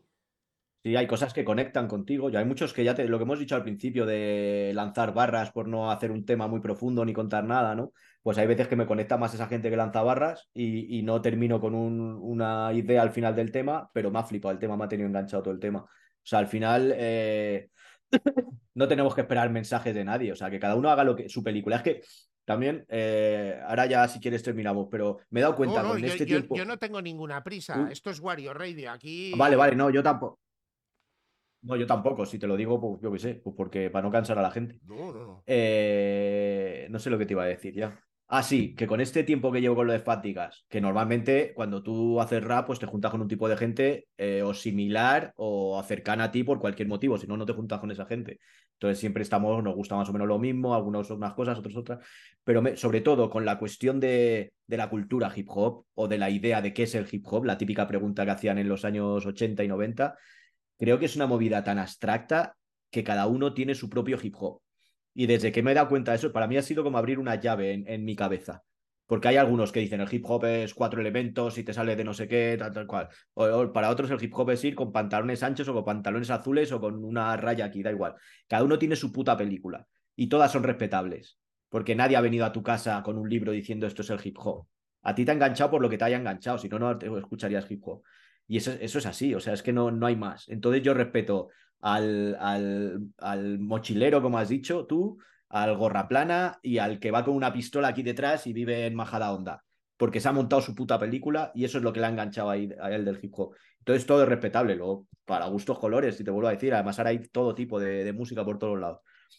Pero que es así, que eso es el hip hop, que cada uno tiene su puta película y el tío que intente decir que lo tuyo no es hip hop, ese tío eh, está fallando, está engañándote porque entonces no ha entendido nada. A ver, que tampoco voy a poner yo aquí cátedra. Yo te digo lo que creo que, que he pensado, porque cada vez que hago una entrevista veo que cada uno tiene su perspectiva y todas son válidas.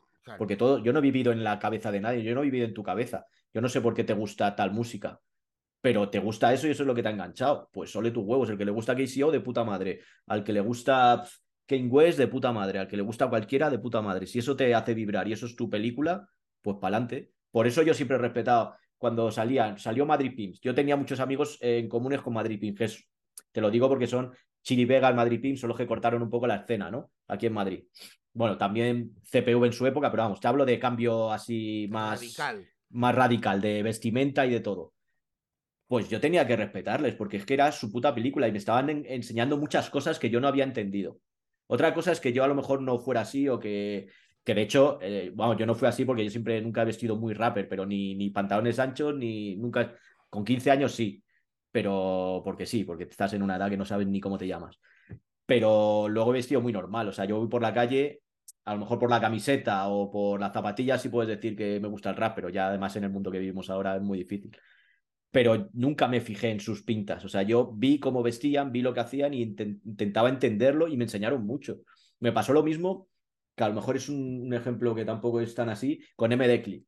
Que de repente todo el mundo diciendo, joder, ¿por qué hablas del Islam? ¿Por qué no sé qué? Hostia, pues me llevó a ver muchas cosas y entender muchas cosas, llevando yo mogollón de años en el hip hop. Pues me enseñaron cosas y se montaron su película, ole sus huevos.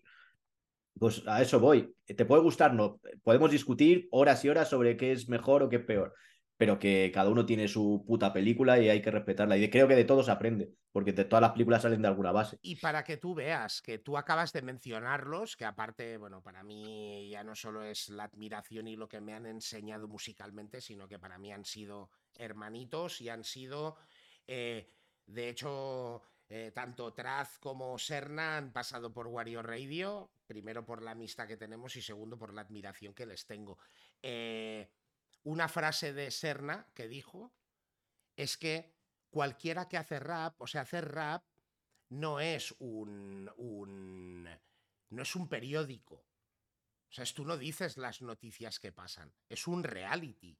¿Sabes? Tú cuentas tu movida, ¿sabes lo que te quiero decir? y se completó esa historia diciendo que esto es como un escritor de novelas, tío. O sea, la sabrá de ciencia ficción, la sabrá de cosas que son... Porque a mí me pasa, a mí, yo qué sé, igual... No real de que lo hayas vivido por realidad, ¿sabes lo que te quiero decir? Pero prefiero un rap escuchando hablar de las cosas que igual me preocupan, que después las puedes haber vivido o no las puedes haber vivido, o que igual te estás inventando una historia. Pero prefiero eso que igual que el rap filosófico. ¿Sabes? Y lo digo con todo el respeto del mundo del rap filosófico. O que el rap técnico. También ha habido gente que te ha dicho lata, pata, rata, cata, mata y ha jugado con eso. Pero porque ha sido su película, ¿sabes? Al final, tío, tú como escritor, tío, y más en el rap, donde lo que tú decías, ¿no? Tienes un universo de direcciones para las que tirar, tío. Pues tira, elige la que tú quieras, tío. Claro. Por eso, y volvemos a la base de la frase, ¿no? Que a mí mientras tú hagas tu película, yo te respeto, tío, porque tú haces rap, ¿sabes lo que te quiero decir? Después, si me llena o no me llena, si prefiero otra cosa o no prefiero otra cosa, si eh, eso para mí no es hate o no es una crítica gratuita. Claro. Y, y aún así, aunque no te guste, ya simplemente un tío que se pone a escuchar ritmos o a hacer ritmos y a escribir una letra, ya tiene mogollón de cosas en común conmigo. aunque no me guste nada de lo que haga.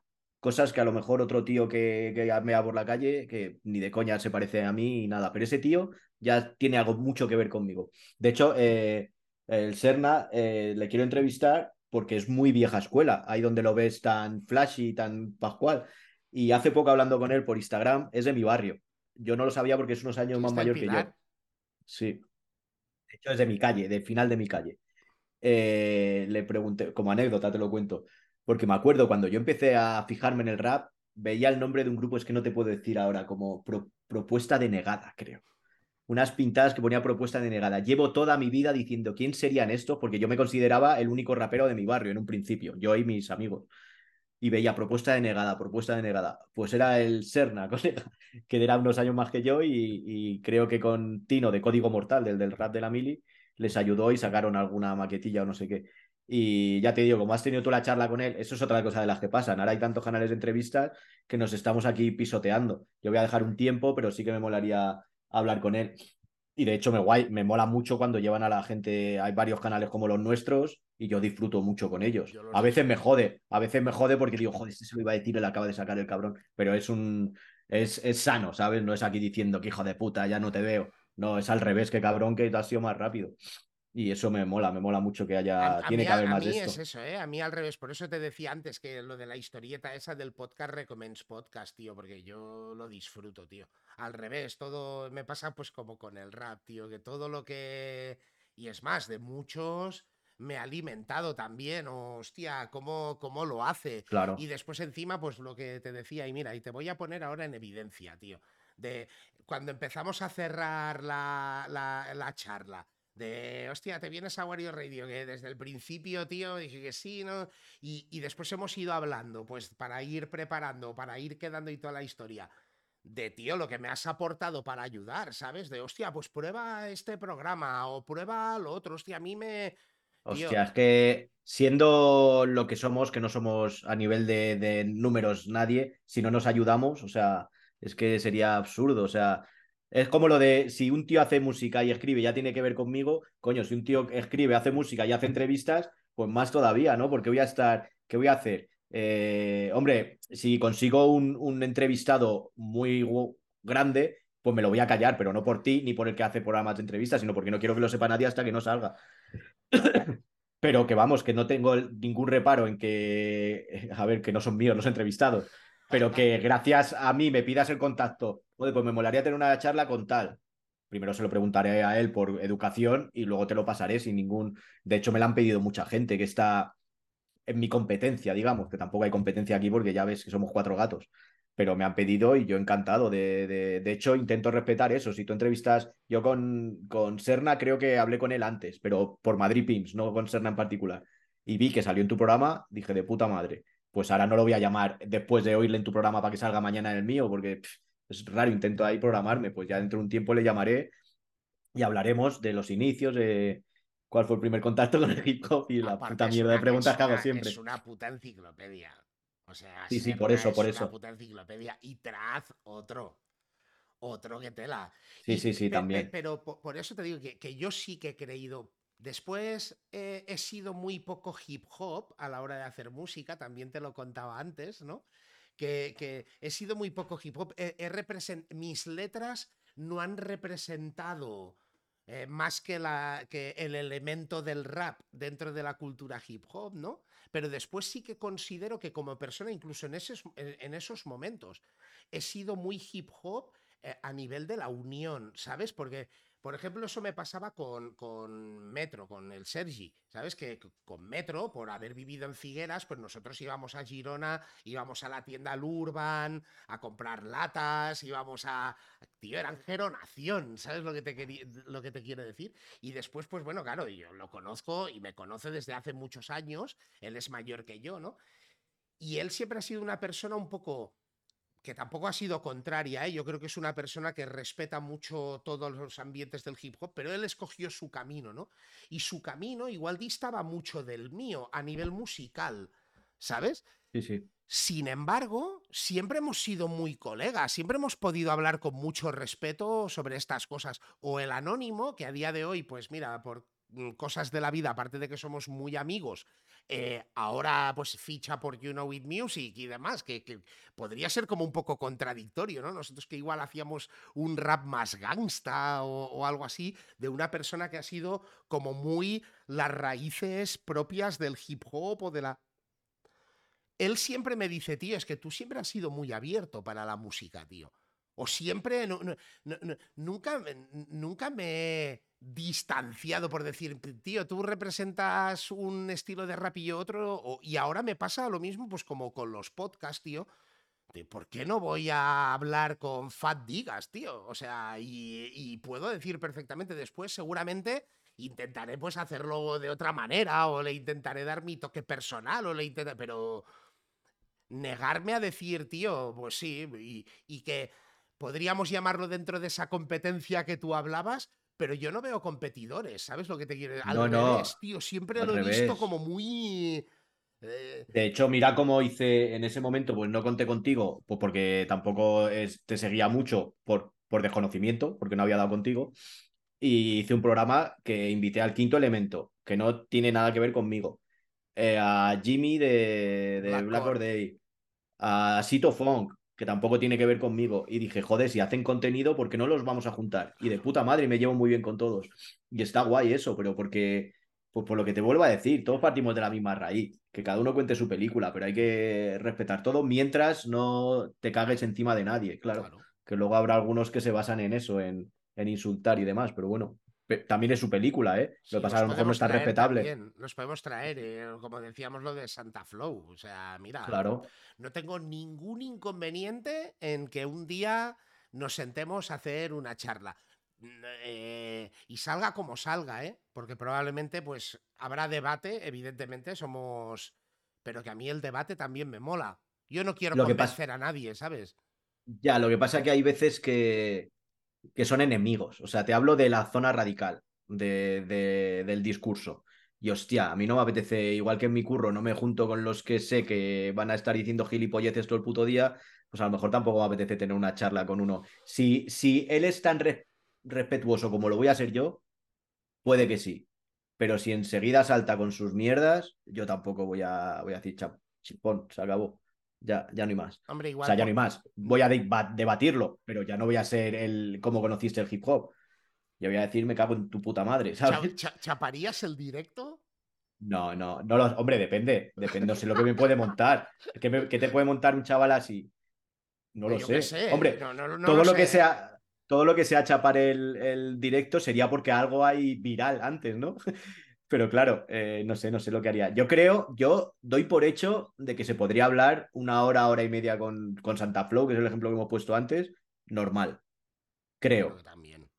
Creo, pero no lo sé, no lo sé. A lo mejor va con el, con el, la bandera de, de, su idea política y va a defender la muerte, pues a lo mejor entonces no es tan, no es tan fácil hablar. Sí, pero por ejemplo, yo qué sé, yo no, no soy una persona monárquica mi, ideología, no voy a hablar de política, ¿eh? pero mi ideología pasa porque veo el sistema, no la monarquía española, que igual también, ¿no? Pero no veo la monarquía como un sistema eh, relacionado un poco a la mentalidad del siglo XXI, ¿eh? Esa es mi opinión. Pero yo me podría sentar a hablar con el, con el rey. de hecho, a mí me gustaría. Claro, y, pero, pero... con respeto sería capaz de plantear el por qué. Claro, pero ahí, ahí, está el problema, ahí está el problema, que cuando tú tratas con respeto, pero quieres conocer algo más, el por qué él es así, ¿no? Que al fin y al cabo es lo que haces siempre que haces una entrevista, ¿qué, qué posición va a tomar él? Te va a decir, eres un republicano de... Claro, claro, por eso te digo, que depende de, de, lo que quiera aportar él. Si quiere tener un debate, guay. Si quiere tener una lucha porque va siempre portando una puta idea eh, política a muerte, pues entonces es que no se puede hablar con una persona así. Yo, yo, a mí ya me has hecho hasta dudar de hablar con el Santa Fe, que no lo voy a hacer, ¿eh? De momento, no, no, de momento no. Pero que podría, podría verme yo sin invitados y decir un día, venga, voy a ver qué dice. A lo mejor no me hace ni puto caso, creo que sería lo más normal que no me hiciera ni puto caso. no nos haga caso. Pero, pero como tema, o sea, como quien lo haga primero, ahora que, que somos ya un grupo de gente haciendo entrevistas, va a estar guay, creo. Salga lo que salga, creo que va a estar guay. No sé quién va a tener huevos a hacerlo, pero creo que va a estar guay. Yo, yo creo que, bueno, primero porque los números igual me avalan, ¿eh? Pero yo no creo que Santa Flow esté viendo Wario Radio o vea Wario Radio en algún momento. Pues debería, sí, es rapero. no, no, no lo sé, no sé lo que hace, no sé, no sé nada de lo que a qué se dedica ese hombre. Pero vamos, si ha tenido alguna vez eh, cercanía por el hip hop, que supongo que sí, pues algo verá, ¿no? Algo escuchará, o ya tampoco escucha ningún rapero, ya solo escucha cantos militares, no sé. Eh, supongo que, seguirá escuchando hip hop, si no, no podría seguir haciendo música. Y me pasaría con todo, ¿eh? Ya te digo, igual no es una cuestión, porque ya te digo, mira, eh, soy muy fan de la Fórmula 1, que es muy rap esto que voy a decir, ¿eh? Es lo más rap de la historia. O sea, me encanta la Fórmula 1. Si tú me dices, de la Fórmula 1, ¿quién quieres que gane? Yo te digo Fernando Alonso. Tengo mi criterio, ¿eh? Me encanta la Fórmula 1, tío. Considero que es un piloto de la hostia, de lo mejor que ha habido jamás, toda la historia. Por cercanía es español, pues prefiero que gane él que yo que sé, que igual gane Vettel, ¿no? Igual lo que menos me mola de él es que sea del Madrid. Eh, pero. Hostia, tío. eh, eh tendría, yo qué sé, tengo esa consideración no patria por lo que te he dicho, porque no tengo bandera. O sea, nadie quiero que me creo que me pueda tachar de anti algo. Pero, por ejemplo, no me mola la tauromaquia. ¿Qué quieres que te diga? ¿Sabes? Entiendo que hay gente que igual se flipa, como hay otro que me podrá decir, tío, pues la Fórmula 1 es una mierda, contamina el planeta, lo que tú quieras. Me podría sentar con un antitauri, o sea, con una persona protaurina pero como tú dices, ¿eh? Con respeto, tío. Tú me puedes plantear tu teoría, yo te puedo plantear la mía, podemos debatir y discutir. Claro, si estamos opuestos en lo que sea, eh, yo además soy vegetariano, o sea, imagínate con los, con que le gustan los toros, pero si ese discurso puedo averiguar el por qué, por qué le gusta algo que a mí me parece mal en cualquier sentido, luego cada uno que hable de tradiciones o lo que le salga la polla. Pero si puedo debatir contigo, no convencerme, tampoco me vas a convencer en una charla, pero si puedo entenderte de alguna forma el por qué haces eso, esa charla está guay. Sea lo que sea, sea lo que sea, lo más raro, yo qué sé, es que no sé qué decirte. cualquier, un jefazo de la hostia con mil empresas, no sé qué. Si puedo averiguar eh, cómo es esa persona, esa charla está guay. Ya no te hablo de entrevistas en cámara ni nada, sino hablar con él en cualquier sitio. De hecho, supongo que, que, todo el mundo en un momento dado de, de una noche o de una fiesta o lo que sea, hablas con un tío lo opuesto a ti y termináis hablando y pasándolo, a lo mejor no bien del todo, pero teniendo un debate interesante. Otras veces no, otras veces te encuentras con un gilipollas y lo que a la... mierda. y lo mandas a la mierda. Pero si existe ese debate, lo que, eh, lo que me has hablado antes, que también ahora estoy flipando, eh, te voy a juntar dos temas que hemos sacado, lo de gorras planas y mochileros, que todavía existe ese debate en Twitter, que estoy flipando, que digo, de verdad, o sea, porque si ese debate existe yo que recuerde, los que eran mochileros se han puesto gorra plana, los que iban muy de gorra plana ya no van tanto de gorra, o sea, que ya ha habido una mezcla, por lo menos en esa generación que, que tanta tensión hubo, o lo que quieras llamarlo. Yo no, yo no la tuve, pero, pero sí que existió. Pero que chavales de ahora, que es todo global, que todos visten de las mismas tiendas y que todos hacen no lo mismo, pero está ahí para todos. Sea, no te puedes juntar con ninguna banda que siga el debate, porque es que creo que de las últimas cosas que puse, de las últimas no, porque a veces eh, promociono el programa o lo que sea, pero de lo último que puse fue eso en, en, Twitter. Dije, no me creo que todavía exista el debate de mochileros y gorras plana en la gente joven.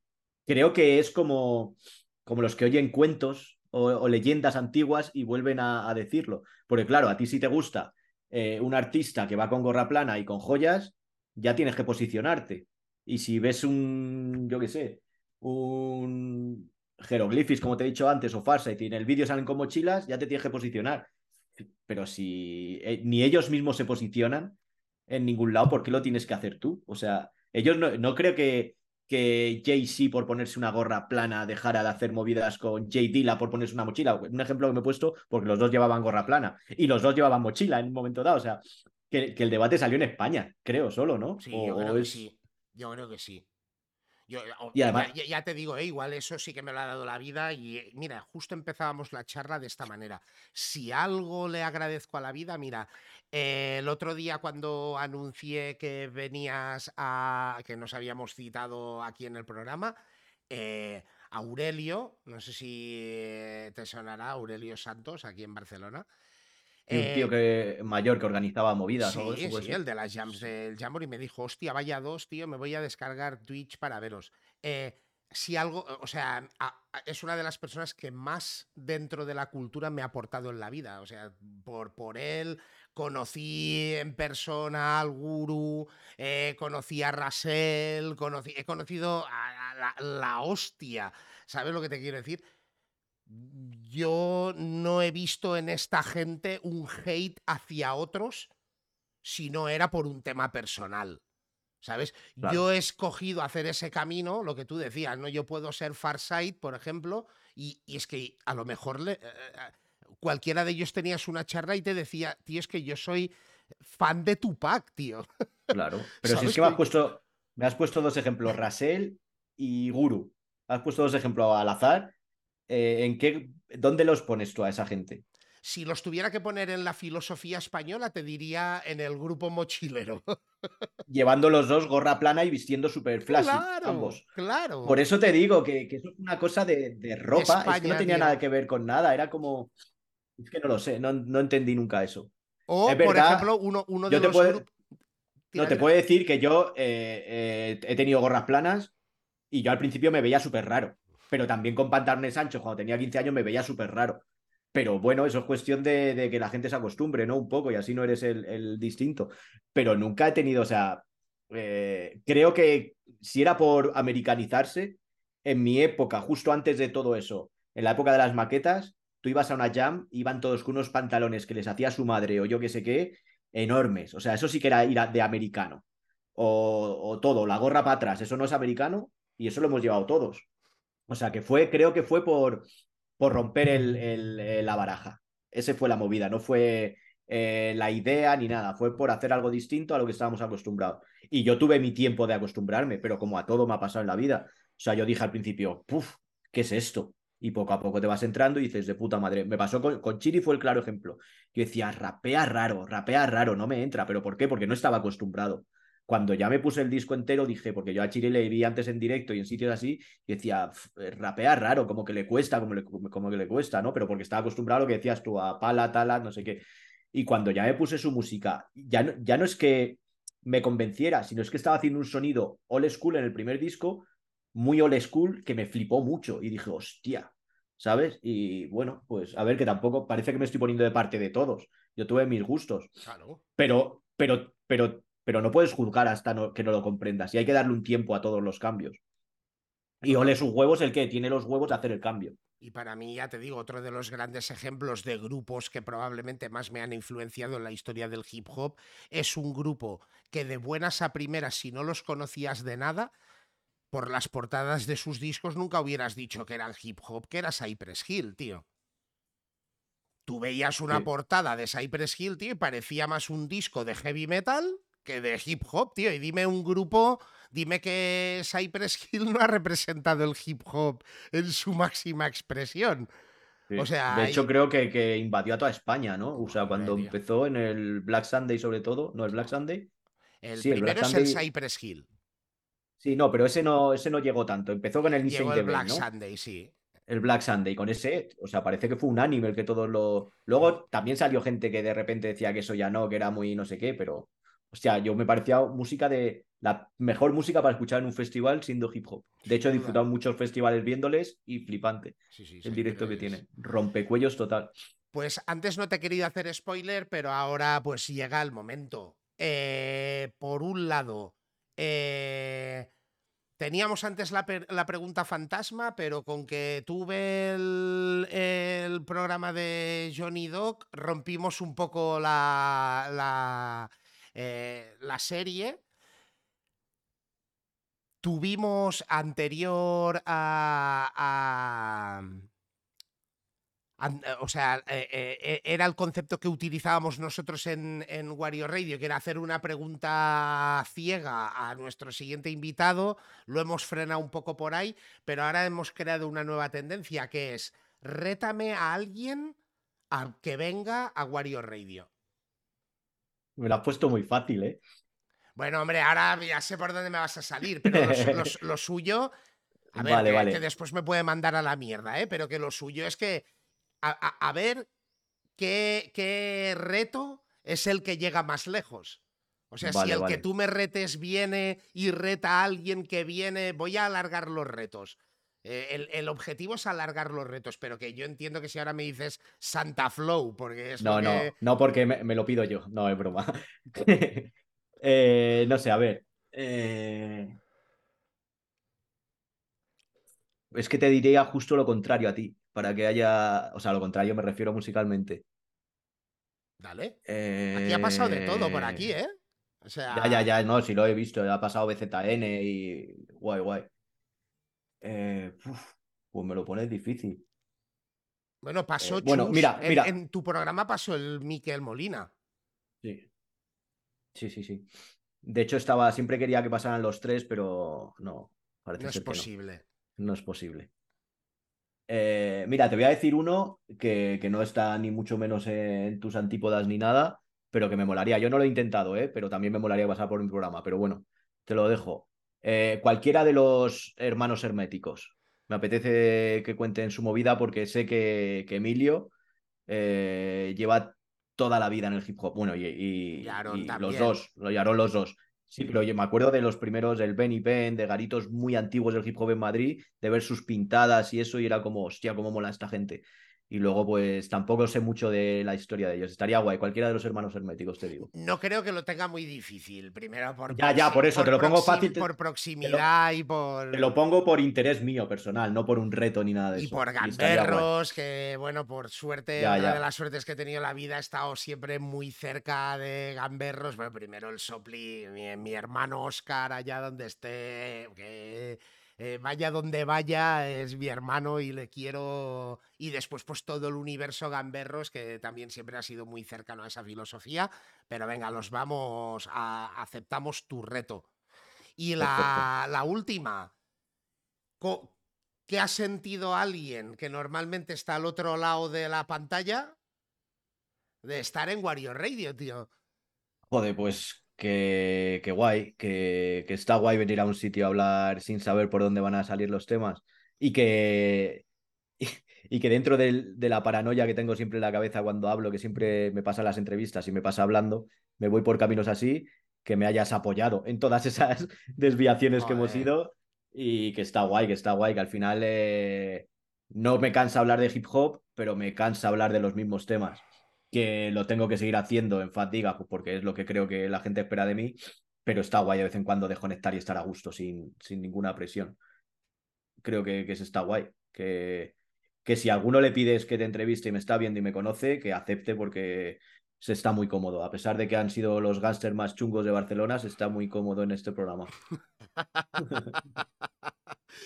pues para nosotros y en particular para mí, o sea, vamos, eh, no es que lo haya disfrutado, sino al siguiente nivel. O sea, eh, muy grande que, lo primero que nos hayas dado todas las facilidades del mundo, que desde el minuto uno eh, has apoyado la causa y eso te lo agradezco mogollón. Y después que, hostia, sin conocernos, creo que aparte de descendientes jienenses, y, demás la pasión por el hip hop y por varios puntos que, hayamos podido tratar. Creo que somos vidas paralelas, ¿no? Y que al final, hostia, que así como he coincidido con otras personas en la vida, teniendo cosas tan en común, nunca hemos coincidido, pero mira, ni que haya sido de esta manera, pues seguramente abrimos la puerta para que en uno de esos viajes a Madrid o cuando visites Barcelona, pues eh, podamos encajar la mano y darte el abrazo que te mereces, tío. Gracias, gracias, muchas gracias a ti. Ya la próxima vez te veo en mi canal, de alguna forma. No sé cómo, pero, pero apareces en mi canal. Y así empezamos a, a conocerte un poco más. Yo que me apunto a un bombardeo, vamos. vale, vale, pues, pues queda firmado. Eh, antes de verano pasas por mi canal. A lo mejor te digo que cocina, cocinando o bailando algo, porque no sé lo que voy a hacer. Yo me apunto. Perfecto. Con, la pues edad, con la edad he perdido la vergüenza del todo. O sea, soy capaz de hacer el pino puente si me lo pides. Y con mi tamaño y ahí mi panza como para verme haciendo el pino puente. Pues mira, a lo mejor lo hacemos en mi programa y eso que, nos llevamos. Muy grande, pues muchísimo amor, tío. Pues igualmente, tío, cuídate mucho y, que te vea todo el mundo que, lo merece. Que está guay lo que Y que te vean a ti. Y que te vean a ti, que programón. Pues programón, programón. Y a todos los que nos habéis seguido, hostia, pues un placer como siempre estar aquí con, vosotros compartiendo pues eh, lo que veis, pues la eh, toda eh, em, figura dentro del panorama nacional, pues que tiene esa misma pasión y que tiene ese, mismo amor por esta cultura, que encima en el caso de nuestra cita de hoy, que encima está siendo, yo le he querido llamar historiador eh, del hip hop español, pues porque desde el principio y los orígenes del programa un poco ha sido el tirar hacia atrás y mostrarnos las personas que hicieron grande la cultura en este país, que dice que se les está terminando y que igual tiene que seguir dando un paso para eh, un poco más adelante, pero que desde luego eh, lo habéis visto, arroba fatdigas, seguidlo, seguid el programa, es cojonudo si queréis, si no estabais en esa época,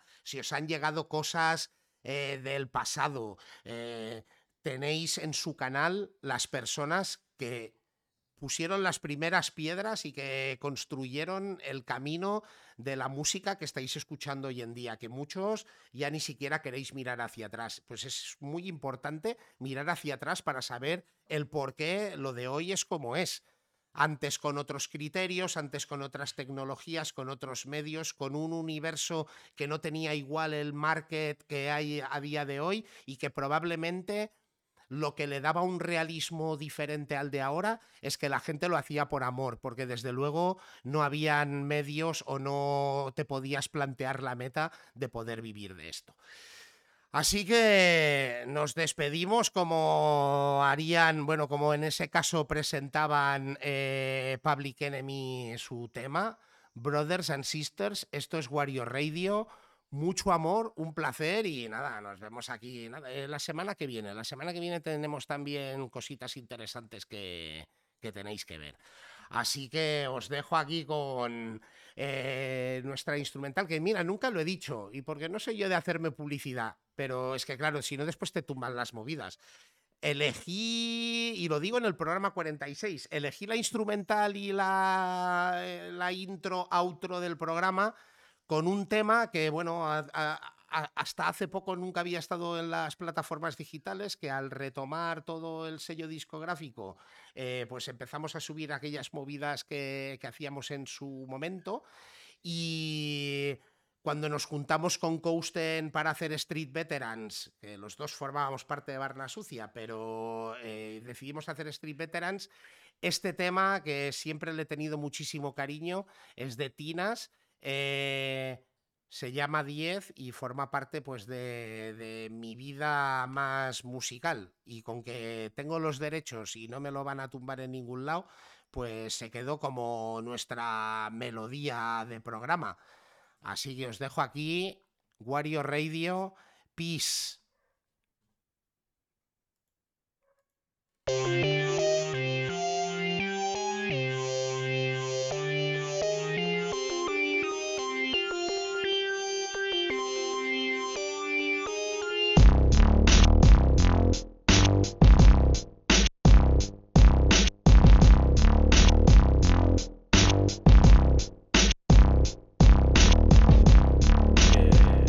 Guay, tío, está guay. No sabía. Bueno, nunca se sabe, ¿no? Por dónde va a salir te. Vale, vale.